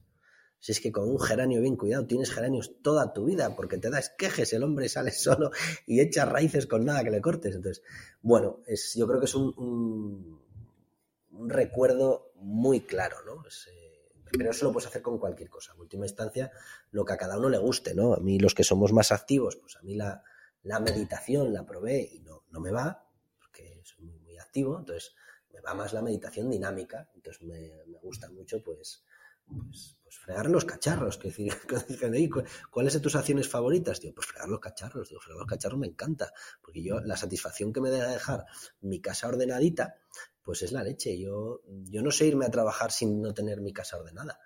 De hecho, cuando voy a casa de algún amigo y, está en modo Erasmus, eh, me tengo que ir, no puedo, debe ser que tengo un poco de toco, pero no puedo yo, pero como puedes trabajar con, con el caos este que tienes alrededor, ¿no? Pero oye, que si puede yo, cuando, cuando era más joven, siempre le decía, me acuerdo de una pareja que le decía, oye, yo es que soy mucho más tolerante que tú, porque yo tolero la suciedad. Y me decía, no, lo que eres es un guarro. Entonces, oye, ahora 20 años después, pues le toca agradecer a aquella compañera con la que conviví mucho tiempo y dijo, es verdad, ahora soy menos tolerante con, con la suciedad. Entonces, bueno, cada uno tiene sus necesidades, imagino que también va de acorde con, los años. Como ya he pasado los 40, pues, pues oye, yo el, tiempo para mí, el orden, los cuidados, pues es importante y antes no lo era, ¿no? Antes a lo mejor era más importante pues ese, ese viaje hacia afuera, ese no sé, falso éxito o falso entregable o, o reconocimiento o conseguir esa acción y ahora, pues bueno, esta otra etapa, pues yo quiero pensar que lo que estoy aprendiendo es esa otra, otra fase, ¿no? De, cuidarte, de estar más tranquilo y de, y de como además saber que vengo de ahí y que todavía soy un yonki, o sea, que no, no, me, no me, estoy subiendo a ningún púlpito, ¿eh? O sea, que decirte esto es decir, oye, es que vengo de ahí, como sé que vengo de ahí, a la mínima vuelvo ahí. Sea, esto es como el, alcohólico que es alcohólico toda la vida. Pues el, emprendedor que emprende por encima de sus posibilidades lo va a hacer toda su vida. Entonces, entonces o te pones esos pequeños trucos, biomarcadores, que por lo menos te cuenten la realidad de ti mismo, o seguramente que vas a acabar obviando lo obvio y se te va a volver a olvidarlo. Sí, la verdad. Has dicho tantísimas cosas sabias que, que, ya no sé ni por dónde empezar a comentarte. Primero de todo, creo que la o sea, cuando estabas hablando del geranio, lo primero que me ha venido en la cabeza es meditación, ¿no? Y luego lo has mencionado. Pero creo que hacerlo con una planta o con cualquier elemento de la naturaleza es, o sea, es, muy buena práctica por, por, dos razones. ¿eh? La primera es que el contacto con la naturaleza es esencial para la felicidad humana. Y es una cosa que nos olvidamos. Bueno, tú no te olvidas porque tú te has ido a vivir al, al campo, ¿no? Pero muchos que no estamos allí, pues lo anhelamos, pero lo vamos posponiendo muchas veces porque el, ruido que, hablas, ¿no? Esa sensación de tener que hacer cosas, pues nos, nos tiene ocupados, ¿no? Pero cuando te paras un momento y empiezas a mirar una planta, esto me acuerdo ya, para mí fue un momento de revelación, de estas revelaciones de, bueno, que has descubrido la sopa de ajo, ¿no? Que es cuando durante el confinamiento yo también me fui a, a una casita en el campo, tuvimos suerte porque el jueves que cerraron la escuela nosotros dijimos, nos vamos ya de la ciudad porque esto pinta mal. Nos fuimos con una maleta para 15 días y estuvimos seis meses. Y cuando, cada día que me levantaba, pues miraba por la ventana y era, estaba al medio de campos y veía olivos, veía frutales y tenía pues unos, unos árboles delante que empezaron a, a, florecer, sacaron las primeras hojas, luego la flor y vi todo el proceso, ¿no? Y darse cuenta del ritmo de la naturaleza, de la naturaleza para mí lo integré un poco, de golpe me di cuenta de que iba más lento, de que me tomaba más tiempo, mi relación con mis hijos mejoró porque tenía más tiempo para ellos, porque iba más poco a poco. Entonces creo que es muy sabio usar una planta o, cualquier elemento natural, pero creo que la planta probablemente es el más, el más adecuado para, para ajustarte a su biorritmo, ¿no? Porque es, va al ritmo que van las cosas, ¿no? Y luego... Sí, a ver, yo, hombre, la, coña esa es por eso, ¿no? Porque al final estés en Madrid, en Nueva York o Manhattan, un geranio, tiene mano cualquiera. Pero bueno, que también decías, eh, y ahora que ya llevo tres años y pico aquí, volvemos a lo mismo. O sea, al final esto es como cuando te huele a pan recién hecho y entras en la panadería y a los cinco minutos deja de oler, ¿no? Entonces, en mi caso estoy rodeado de naturaleza, pero es verdad que también me, meto en el, en el lío y se me va y se me olvida a veces. O sea que, quiero decirte que, que como lo normalizas, a veces, hombre, es mucho más fácil porque es verdad que yo en cuanto abro la puerta me está gritando, ¿no? Pero esto es como la naturaleza, pero tu propio cuerpo, ¿no? Esto es como lo mismo, ¿no? O dices, joder, pues necesitas un geranio, pero dices, no, pero si tu cuerpo ya te lo está diciendo, porque muchas veces nos está hablando y no los estamos escuchando y decimos, nada, cállate, cállate, cállate y sigue tirando, ¿no? Entonces, y entonces al final el cuerpo te grita o te para. Eh, bueno, pues sí, qué suerte que tengamos un sistema operativo. Sí, y luego hay, otra cosa que has comentado, que es el valor del tiempo. Y esto, eh, me, ha resonado mucho porque, mira, lo voy a mirar porque en el realicé un curso, hay una app de, estoy mirando el móvil aquí porque ya sé que no tendría que hacerlo, pero hay una app de meditación que se llama Waking Up, de un señor que se llama Sam Harris, que en esa hay una sección de cursos y realicé un curso que se llamaba Sí, Gestión del tiempo para mortales, del señor Oliver Burkeman. Y lo recomiendo muchísimo porque la filosofía que tiene este señor, que viene de... es, un, chaval que se dedicaba pues esto, a la optimización del tiempo, es que el problema que tenemos los mortales con la gestión del tiempo es que querríamos hacerlo todo. Y queremos hacerlo todo porque nos da la sensación de tener una vida infinita, pero la realidad no es así, nuestra vida es finita y nuestra capacidad de hacer cosas es muy limitada. Entonces, en lugar de intentar optimizar el tiempo para hacer más y más y más, es mucho más práctico asumir que las cosas son como son y que podrás hacer muy poco. Y que es más importante tener la calidad en el tiempo presente que no intentar rellenar tu vida de, miles de tareas porque aunque lo hagas, siempre habrá más de las que puedes hacer, ¿no? No sé si me lo, he explicado bien. Pero al final lo que dice es que el valor del tiempo que tienes es, es siempre presente. Esto es una, una de las cosas básicas de la meditación es que solo vivimos en el momento presente y por lo tanto cualquier cosa que sea proyectar en el futuro o centrarse en el pasado es una pérdida de tiempo y la mejor manera de optimizar o de vivir el de sacar el máximo provecho de lo que tenemos es vivir en este momento presente, ¿no? Y estar pues, podando tu geranio es, estar en el presente. Te fuerzas a que tu mente esté allí en ese momento, ¿no? En lugar de que empiece a divagar con las mil ideas de podría hacer esto, podría hacer esto, bla, bla, bla. Sí, y bueno, y al final la radio, ¿no? Que es como yo llamo al cerebro, te vas para la cama por la noche y la radio pues, se enciende, ¿no? Y entonces eh, tú puedes, como digo yo, tú puedes tener la radio encendida puedes hablar con la radio. Y digo que, que la radio encendida la tenemos todos, porque tampoco decirte, yo no me enfado con mi corazón porque latan, ni me enfado con mi hígado porque filtren, o sea, me voy a enfadar con el cerebro porque genere pensamientos, es su trabajo, él lo hace. Otra cosa es que me, arrastre a ellos o no, ¿no? Y en, el, y en el viaje ese que estás comentando, me gusta mucho, al final siempre, cuando estamos en el viaje de, bueno, pues de, formar el equipo, ¿no? De los managers y tal, siempre les digo que es como un videojuego de cuatro pantallas, que, que la primera es hacer, cuando sales de la universidad o empiezas a trabajar, pues tu primera pantalla es hacer. Y nosotros mismos, cuando empezamos cualquier proyecto, lo primero que hacemos es haciendo, ¿no? Eh, luego, bueno, pues si el proyecto crece, a alguien eh, le va a tocar hacer que otros hagan, o hacer hacer, que digo yo que es y su trabajo, pues cuando estamos en esa, en esa etapa, ¿no? Por primera vez, pues muchas veces a lo mejor has trabajado tus ocho horas gestionando, planificando, que, en el que tu presente es planificar, con lo cual tu presente es planificar el futuro para otros, eh, pues resulta que acaba el día y tú dices, es que no he hecho nada.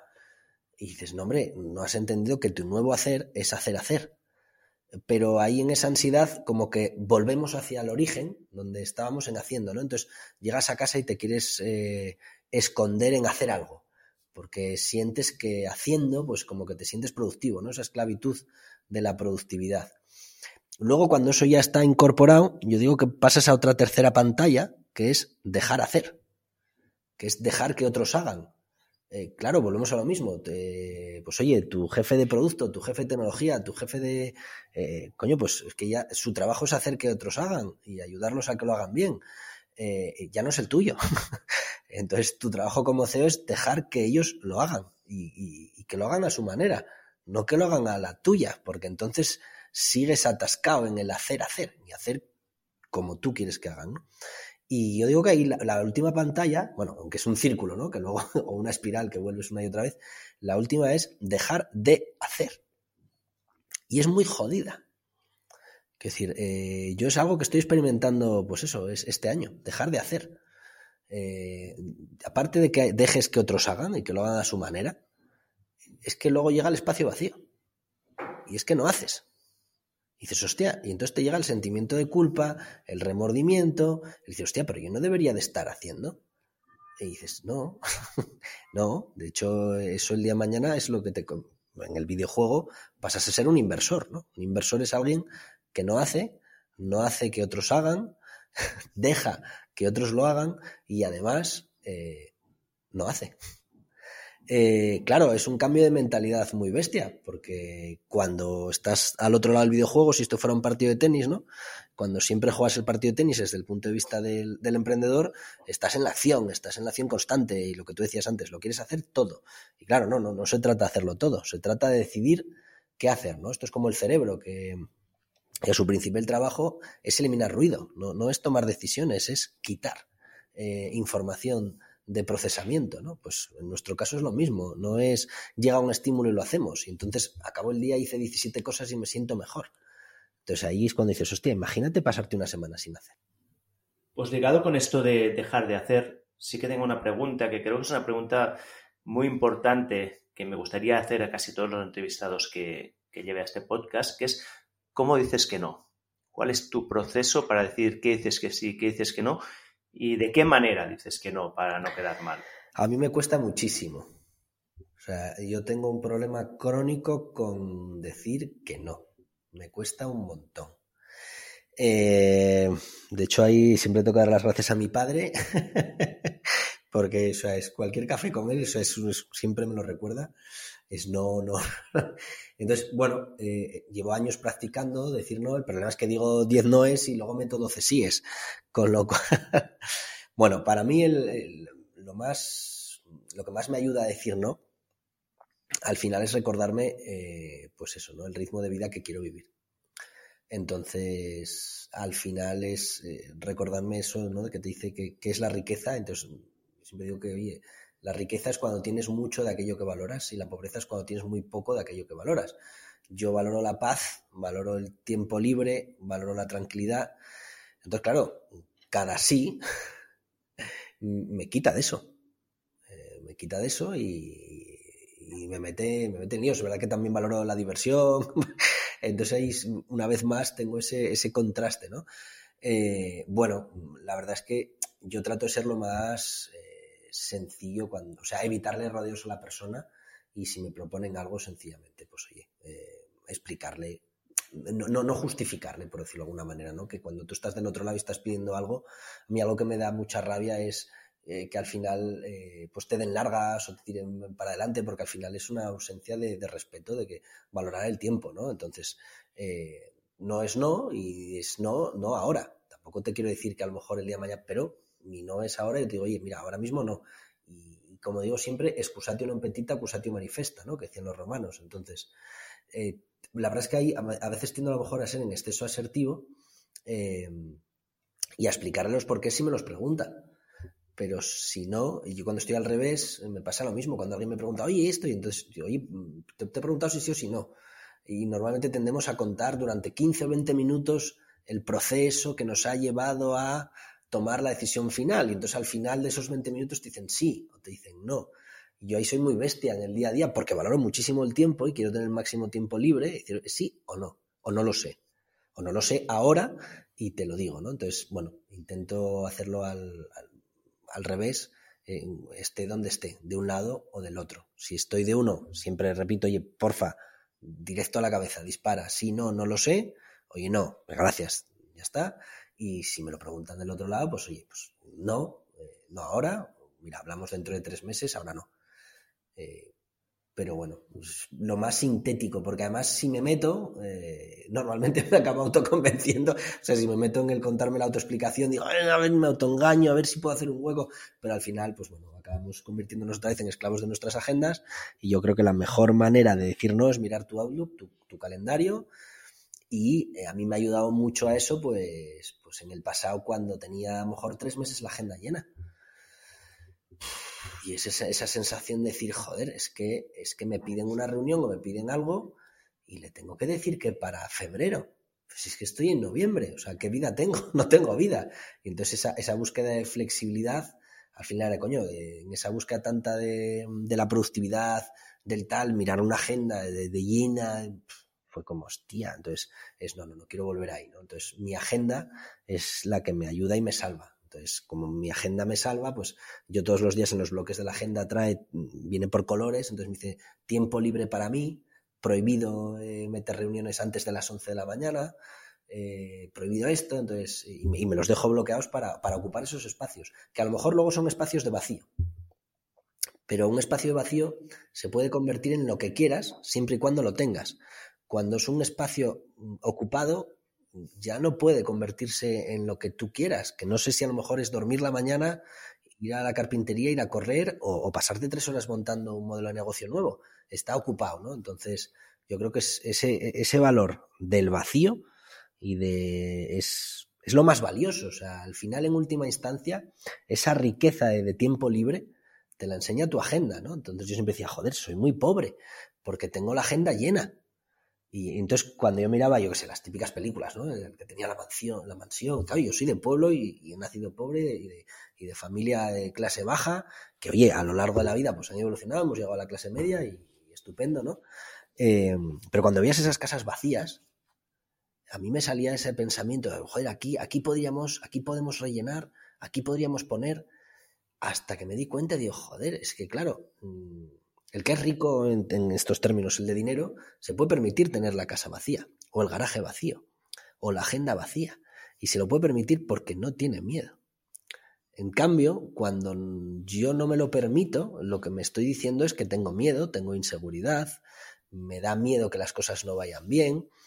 Eh, yo que sé, tengo una nave eh, de, donde había ganado, donde había vacas, y son 80 metros cuadrados y está vacía, ¿no? Entonces, a mí a día de hoy, que siga vacía, le he puesto un suelo de madera y es una nave que he pintado de blanco y son 80 metros cuadrados blancos y con un suelo de madera donde antes había vacas y que pago un alquiler.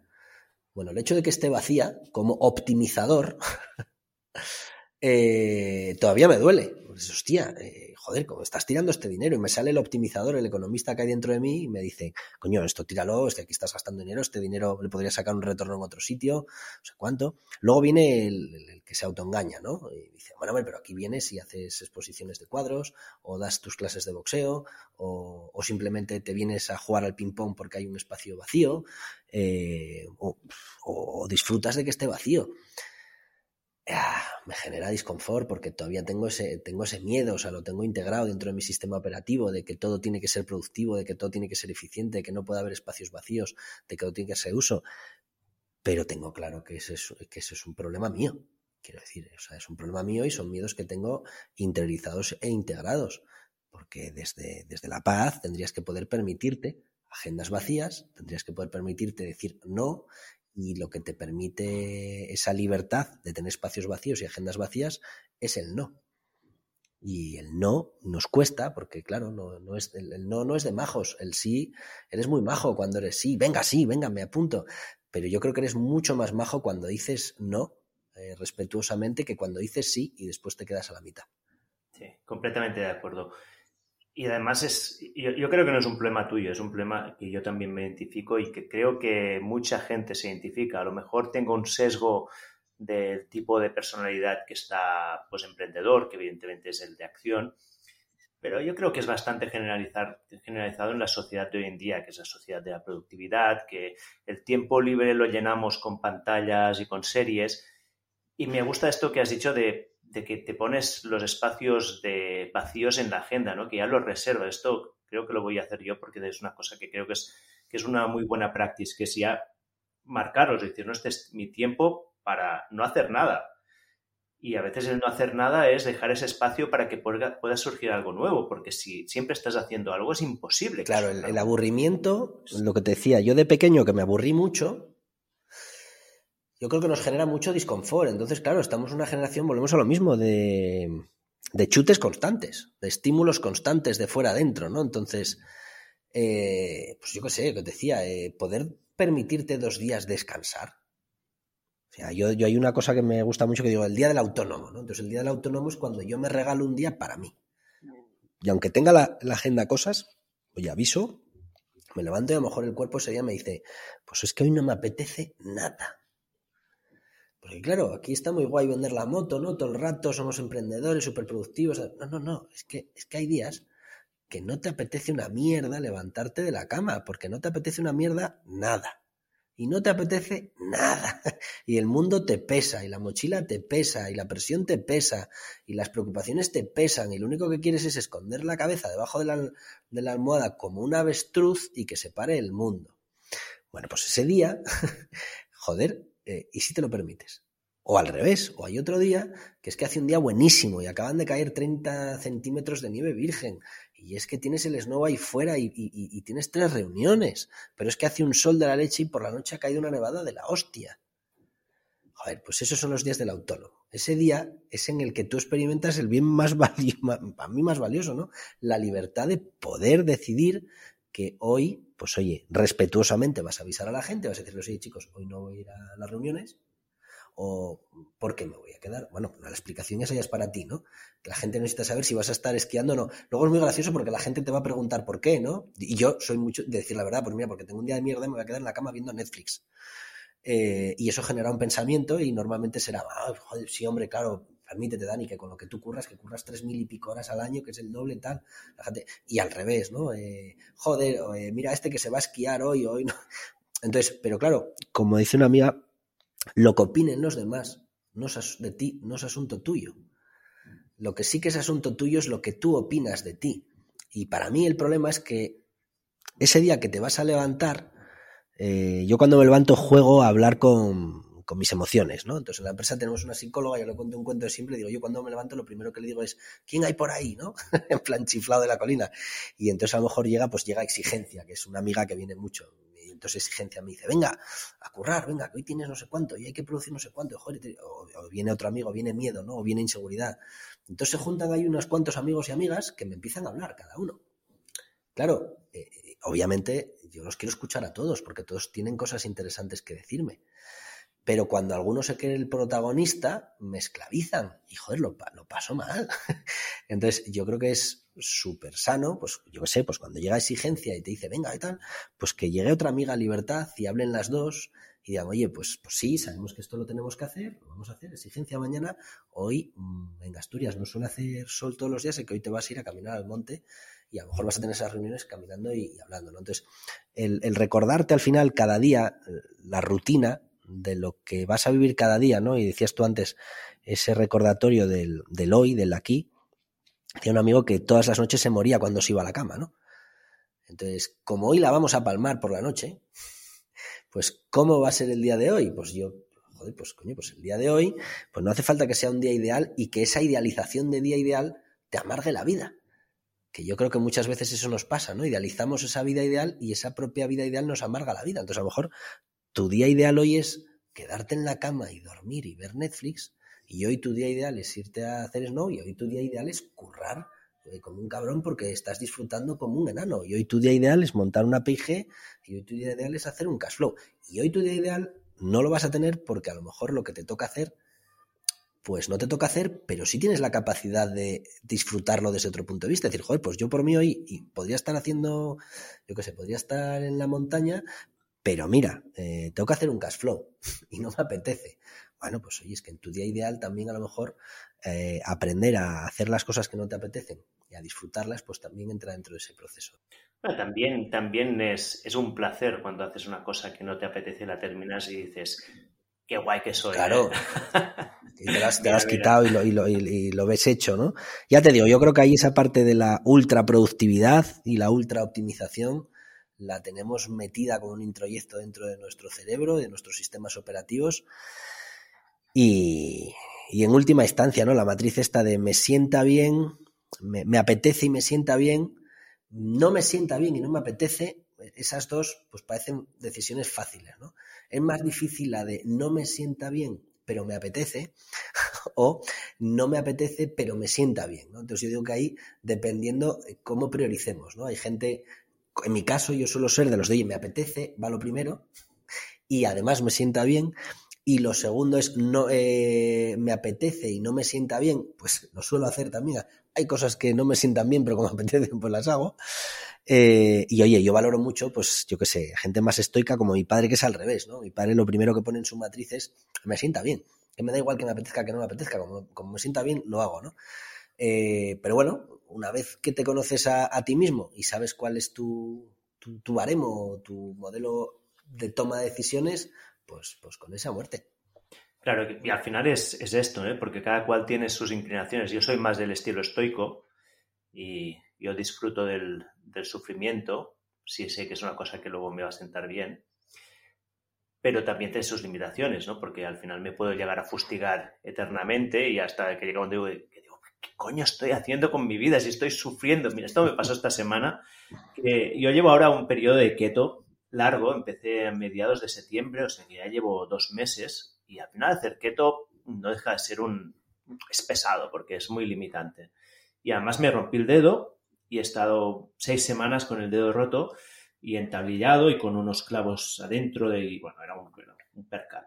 Y el martes me lo sacaron y ese día me sentí tan contento que dije, ¿sabes qué? A la mierda quieto, a la mierda todo, me voy a tomar una cerveza. Una cerveza, ¿eh? fue para mí como, ¡wala! Y, me senté y dije, hostia, es que realmente me gusta sufrir, ¿eh? porque eh, me voy muchos días con los amigos a, después de vamos a bailar y luego nos sentamos a tomar algo y todos se toman una cerveza y yo me tomo mi, mi, agua con gas.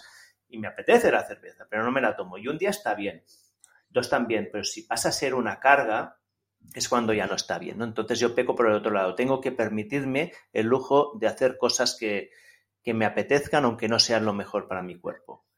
Y es mi constante. Y, creo que en tu caso tienes que estar al revés. Sí, yo te escucho y es al, revés, claro. Eh, la campana de Gauss o por un lado o por el otro, ¿no? Bueno, lo que hablamos antes, ¿no? Eh, medias virtus o aurea mediocritas. Y claro, pues al final son modelos, modelos de vida, ¿no? Epicuro era esclavo. Hmm. Por lo tanto, eh, claro, desarrolló un modelo de supervivencia y un sistema operativo cojonudo. Eh, y que tiene cosas muy buenas, ¿no? La parte del estoicismo que, que yo admiro muchísimo, ¿no? De, sobre todo me gusta la parte desde, desde el, juicio de la ética, desde no del resultado, sino desde dónde lo estás haciendo, ¿no? Eh, claro, en mi caso yo soy, yo soy más eh, epicureísta, por decirlo, soy, soy, más hedonista, entonces a mí me cuesta, me cuesta más al revés. Ahora, me siento súper bien cuando eh, pues hago lo contrario, ¿no? Cuando precisamente, oye, pues ahora pues engancho unas semanas cuidándome y tal, y, voy a correr y hago SEO y, joder, me, siento súper bien. ¿Qué pasa? Que en cuanto eso se mantiene un tiempo, vamos, me relajo y digo, ah, pues venga, venga, comete este chuletón, disfruta de todo. Bueno, eh, y medias virtus, ¿no? siempre yo creo que al final vamos a ir buscando ese punto medio, ¿no? Pero como al final lo de eh, la parte de la humildad y la soberbia, ¿no? O sea, si, dibujamos una campana de Gauss y a la izquierda tenemos, la, eh, digamos, la, ignorancia total y, no confías absolutamente nada en ti, entonces, oye, pues confías un poquito, tienes el conocimiento, pero lo haces desde la humildad, cuando llegas ese punto óptimo de la campana de Gauss, cuando te pasas un poquito a la derecha, eres un soberbio y si te pasas demasiado eres gilipollas. Entonces, claro, eh, si lo tienes en el óptimo, siempre te vas a ser un poco gilipollas eh, a veces y entonces te pasas de gilipollas y querrás ir atrás porque te caerás mal a ti mismo. Y, cuando te pasas de, humilde, eh, no de, como digo yo, de, no, no, soy el más humilde del mundo, ¿no? Que siempre digo, que, hay veces que, la humildad, no, sí, sí, soy súper humilde, bueno, bueno. claro, pero la humildad también te trae inseguridad, porque la humildad está basada en que eres consciente de que no lo sabes, de que no tienes respuestas, ¿no? Entonces, eh, y claro, es, jodida también.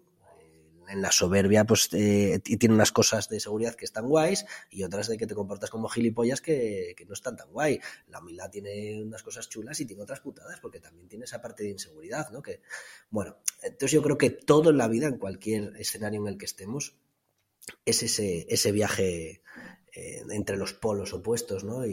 Y bueno, intentar estar ahí en ese medio y volvemos también, eh, que estar en ese medio no te hace, o bueno, no te permita que puedas ir a los extremos, que a veces hay que ir también a los extremos porque es donde está la innovación radical o es donde aumentas tu conocimiento, pero bueno, esa volatilidad también es, es jodida, ¿no? Entonces, eh, bueno, lo divertido del videojuego este que nos ha tocado vivir.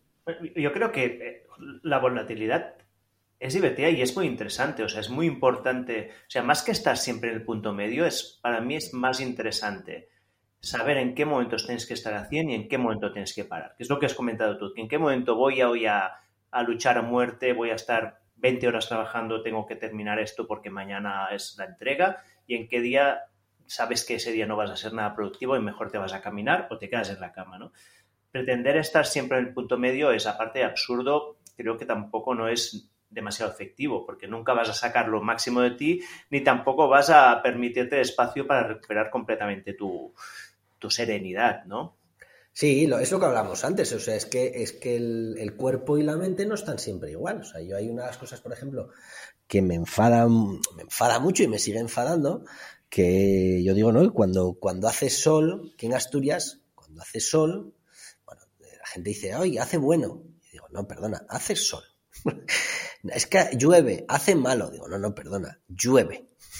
Bueno, llueve, hace malo. Digo, no, no, llueve es llueve. llueve es que está lloviendo. O sea, que hace sol o que hace, que hace bueno o que hace malo, eso ya no es una interpretación que ya le, metemos nosotros a la realidad encima. Entonces, ya vivimos eh, no en realidades objetivas y observables, sino vivimos dentro de nuestras propias interpretaciones. ¿no? Y eso mismo cuando pasa adentro, cuando te levantas un día, pues que pues que hace malo dentro de tu cabeza o dentro de tu corazón y pues oye, no tienes el día muy para allá, o todo lo contrario, otro día llueve, otro día hace sol y hace un día estupendo, pues dices, oye, no te enfades porque llueva, no te enfades porque hace sol, pero yo creo que ahí, por lo menos a mí me pasa, eh, y bueno, casi todos los amigos con los que lo comen, comparto les pasa también, que es que nos enfadamos porque queremos que siempre haga sol. O sea, queremos que siempre haga sol y que, claro, la tele siempre hace sol y entonces en las películas eh, yankees que nos metieron, por lo menos a mí, en mi generación, pues sí, claro, pues, eh, pues siempre hace sol y los buenos siempre ganan y todo es estupendo. Y pues no, pues es que, pues es que a veces llueve. Y, es necesario que llueva. Y entonces es necesario que llueva porque si no, pues no sería verde y, y tendríamos desiertos. Entonces, aceptar esas cosas, que es, que es jodido, porque al final volvemos a lo mismo, partimos de esa exigencia, de esas idealizaciones continuas, pues yo creo que nos liberan un montón. ¿no? Nos, y, nos, dan pues esa tranquilidad para ser lo que tienes que ser, cuando lo tienes que ser, eh, o por lo menos comportarte y, y actuar de, de, lo que hace falta cuando hace falta. ¿no? Y en realidad este, estos juicios morales que ponemos por encima de nuestras emociones al final no dejan de ser intele ¿no? porque son nos los hemos inventado, porque las emociones si están allá son por una razón.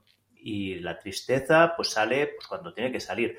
La rabia, esto, mira, a mí, por ejemplo, me, mi, digamos que mi emoción tóxica más mala es la rabia. Me enfado mucho y fui durante bastante tiempo a un terapeuta para, para tratar esto, para cómo gestionar, ¿no? Y me decía, pues no, si está súper bien, porque la gente con rabia es la gente que cambia las cosas.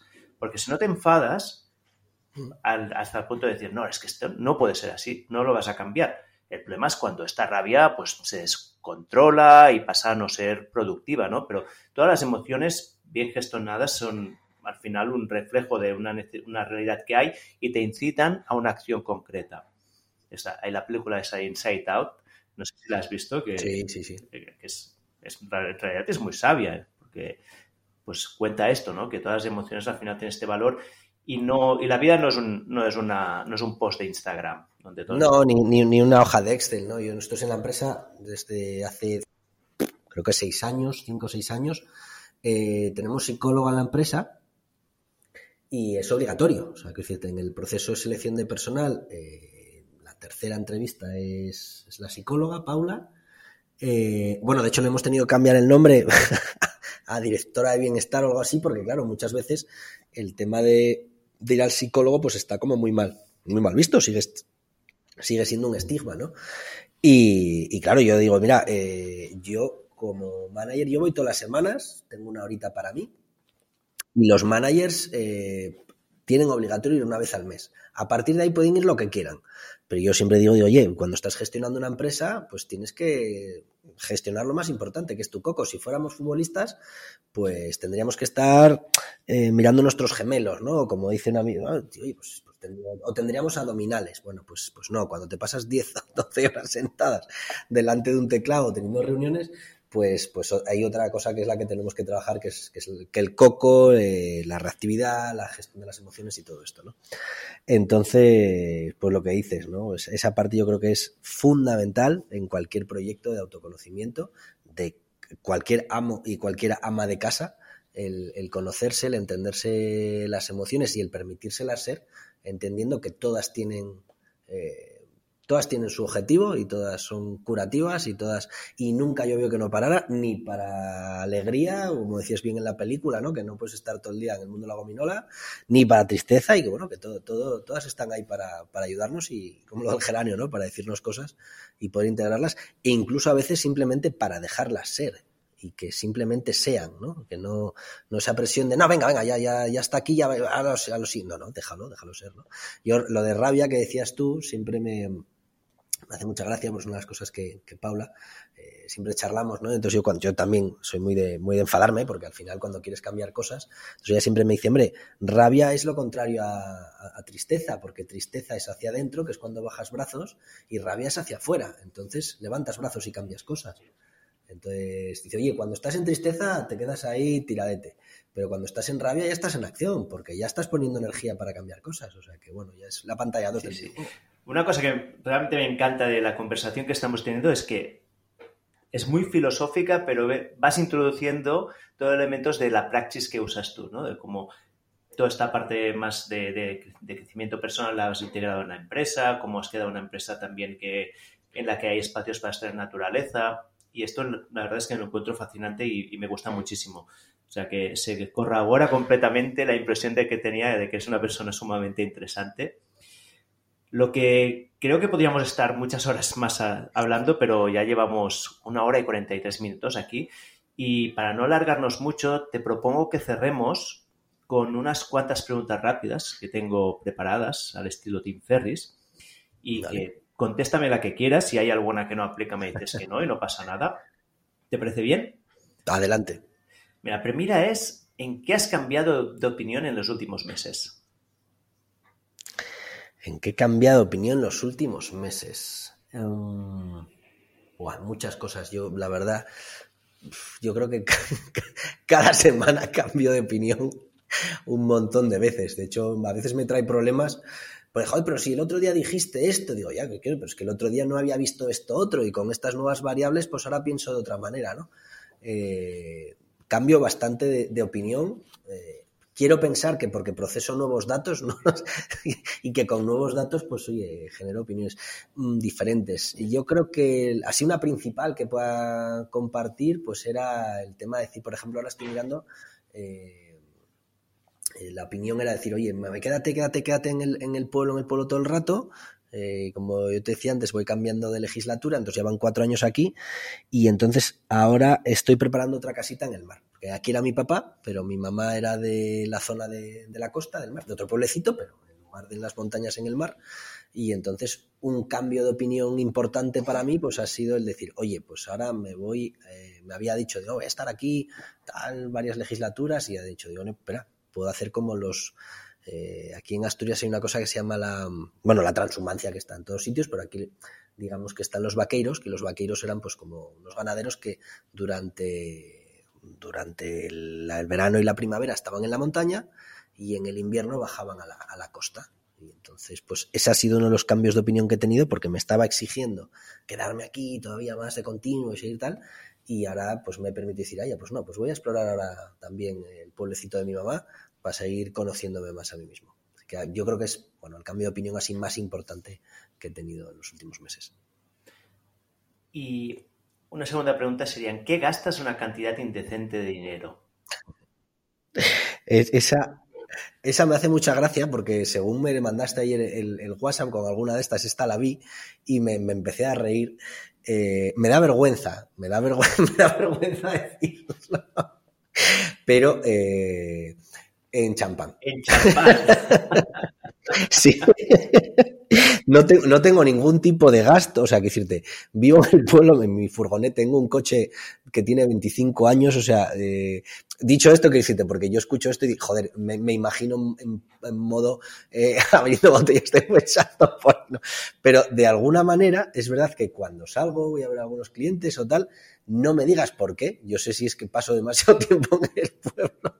Cuando vamos a cenar, vamos a hacer algo. Y entonces a mí me sale decir, venga, joder, pues una botella de champán. Y claro, entenderme que en Asturias el, champán es sidra, sidra al gaitero, sidra champanada. Entonces cuesta pues 5 euros o cuesta 3 euros en el supermercado. Claro, el otro día cuando estábamos en Lisboa o en casa de un amigo en Ibiza, pues es ingente porque el, precio es eh, desorbitado desorbitado. Entonces, claro, yo cuando después de venirme arriba digo, vaya, pues una botella de champán aquí, ya que no tenéis sidra champanada, una botella de champán. Y entonces invito y digo, Dios mío, entonces es una cosa que recursivamente me pasa cuando me junto con amigos, como me sale ese modo asturiano de celebración, y digo, joder, eh, claro, luego cuando veo la factura digo, por favor, o sea, me, sale, me sale el millón de pueblo, digo, de verdad, esto, esto, esto no lo puedes hacer, pero, pero lo sigo haciendo y bueno, en cuanto lo leí ayer me empecé a reír de mí mismo y digo, joder, qué, vergüenza me da, pero bueno, pues sí. Dime una compra de menos de 100 euros que haya tenido un impacto positivo en tu vida en los últimos meses. Nada, esa, esa la tengo clarísima. Eh, yo voy a comprar a un supermercado alemán que han hecho una, un, mix de producto muy interesante, eh, donde siempre hay ferretería. Y, entonces, eh, mm, pues en la carpintería yo compro un montón de juguetes para la carpintería. Soy un carpintero horroroso, pero me encanta. Eh, y, pues nada, me, he comprado una, no una lijadora, una devastadora, un cepillo, eh, para que lo entendáis, para, para cepillar la madera. Entonces, cuando compras la madera en bruto, pues, pues le pasas el cepillo y te queda súper lisita. Y yo, como lo trabajo todo con tablones de, pino, que vienen bastante gruesotos, pues me he comprado una que viene con batería y es una maravilla porque no la tengo que enchufar. Entonces, justo la estrena ahora hace dos días y ah, me, ha salido la sonrisa de niño pequeño lijando y vamos, hoy estoy aquí viendo lo guapa que voy a dejar mi nueva mesa de la oficina y feliz. Dime de un fracaso un fracaso aparente que se transformó en un éxito posteriormente o dicho de otra manera, ¿tienes un fracaso favorito en tu vida? Fua, tengo muchísimos muchísimos porque yo soy muy de fracasar, soy muy de fracasar y además mm, fracasar entendiendo, a ver, yo fracaso lo llamo a la parte en la que, en la que te estás fustigando, ¿no? O sea, quiero decir, eh, estás haciendo algo lo has, o has hecho algo que ha salido, entonces, y te estás fustigando, te estás dando caña a ti mismo, pues eso es lo que yo llamo fracaso, más allá de que luego puedas aprender o no puedas aprender, o, o bueno, seas inteligente o tengas la suerte o la capacidad de, de ahí de extraer aprendizajes que después te sirvan, ¿no? Eh, pues mira, decías antes, por ejemplo, lo, de, lo del vehículo eléctrico. Eh, pues ese fue uno de mis primeros fracasos. Eh, hace, no sé, 10, 12 años con un amigo que vive en Inglaterra vimos la oportunidad de, las baterías eléctricas. Entonces, como no teníamos dinero de aquella, pues igual más 15 años, pues montamos la Asociación Española del Vehículo Eléctrico para poder ir a, la Feria Mundial de Noruega y que nos dejaran entrar. Y, bueno, pues eso fue un fracaso maravilloso porque nos pasamos eh, que nueve meses trabajando, yo me pasé nueve meses trabajando 16 horas al día, estudiando todo el tema de baterías eléctricas, diseñando una, pequeña planta de producción de baterías en España. Y, bueno, lo presentamos en un montón de sitios y uno de los clientes a los que se lo presentamos, pues cogió nuestro plan de negocio entero y lo, lo plantó tal cual. Eh, pero vamos, tal cual que yo me acuerdo que estaba volando y me, llama mi padre y dice, oye, que sale esto en la prensa, pero esto, me acuerdo de ir después y decir, joder, habían cambiado el logotipo y poco más.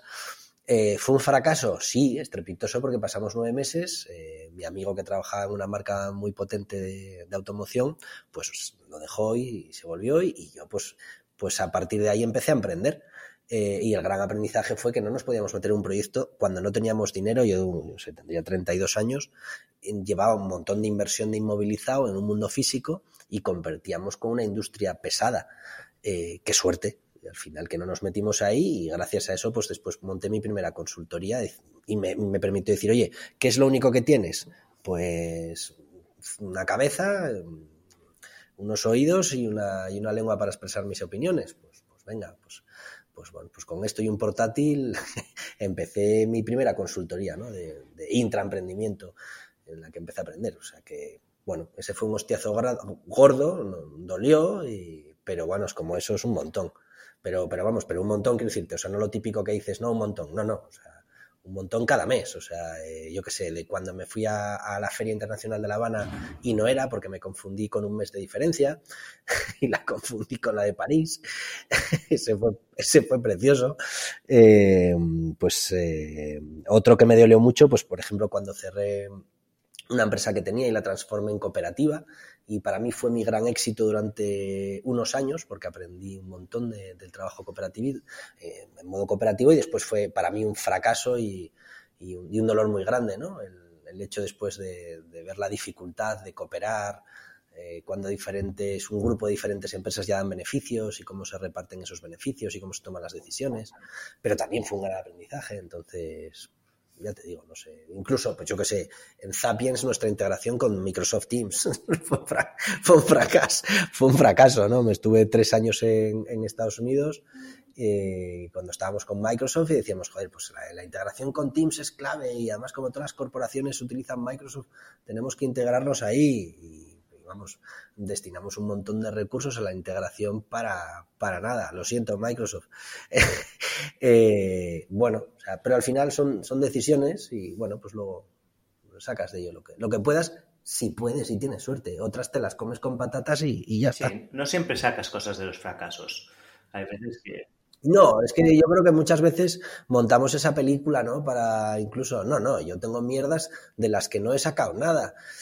Bueno, quiero decirte, yo no creo que no podamos sacar nada. Siempre de todo puedes sacar algo. Ahora, mm, vuelvo a lo mismo. El ROI no tiene que compensarte. ¿Sabes? Joder, me he pegado este hostiazo eh, y suma 100 puntos negativos y como he sacado un punto positivo, pues le he sacado algo. Ya, colega, pero 100 menos 1 son 99. Entonces, mm, el, el neutro ha salido una mierda. Y no pasa nada, sería una mierda y ya está.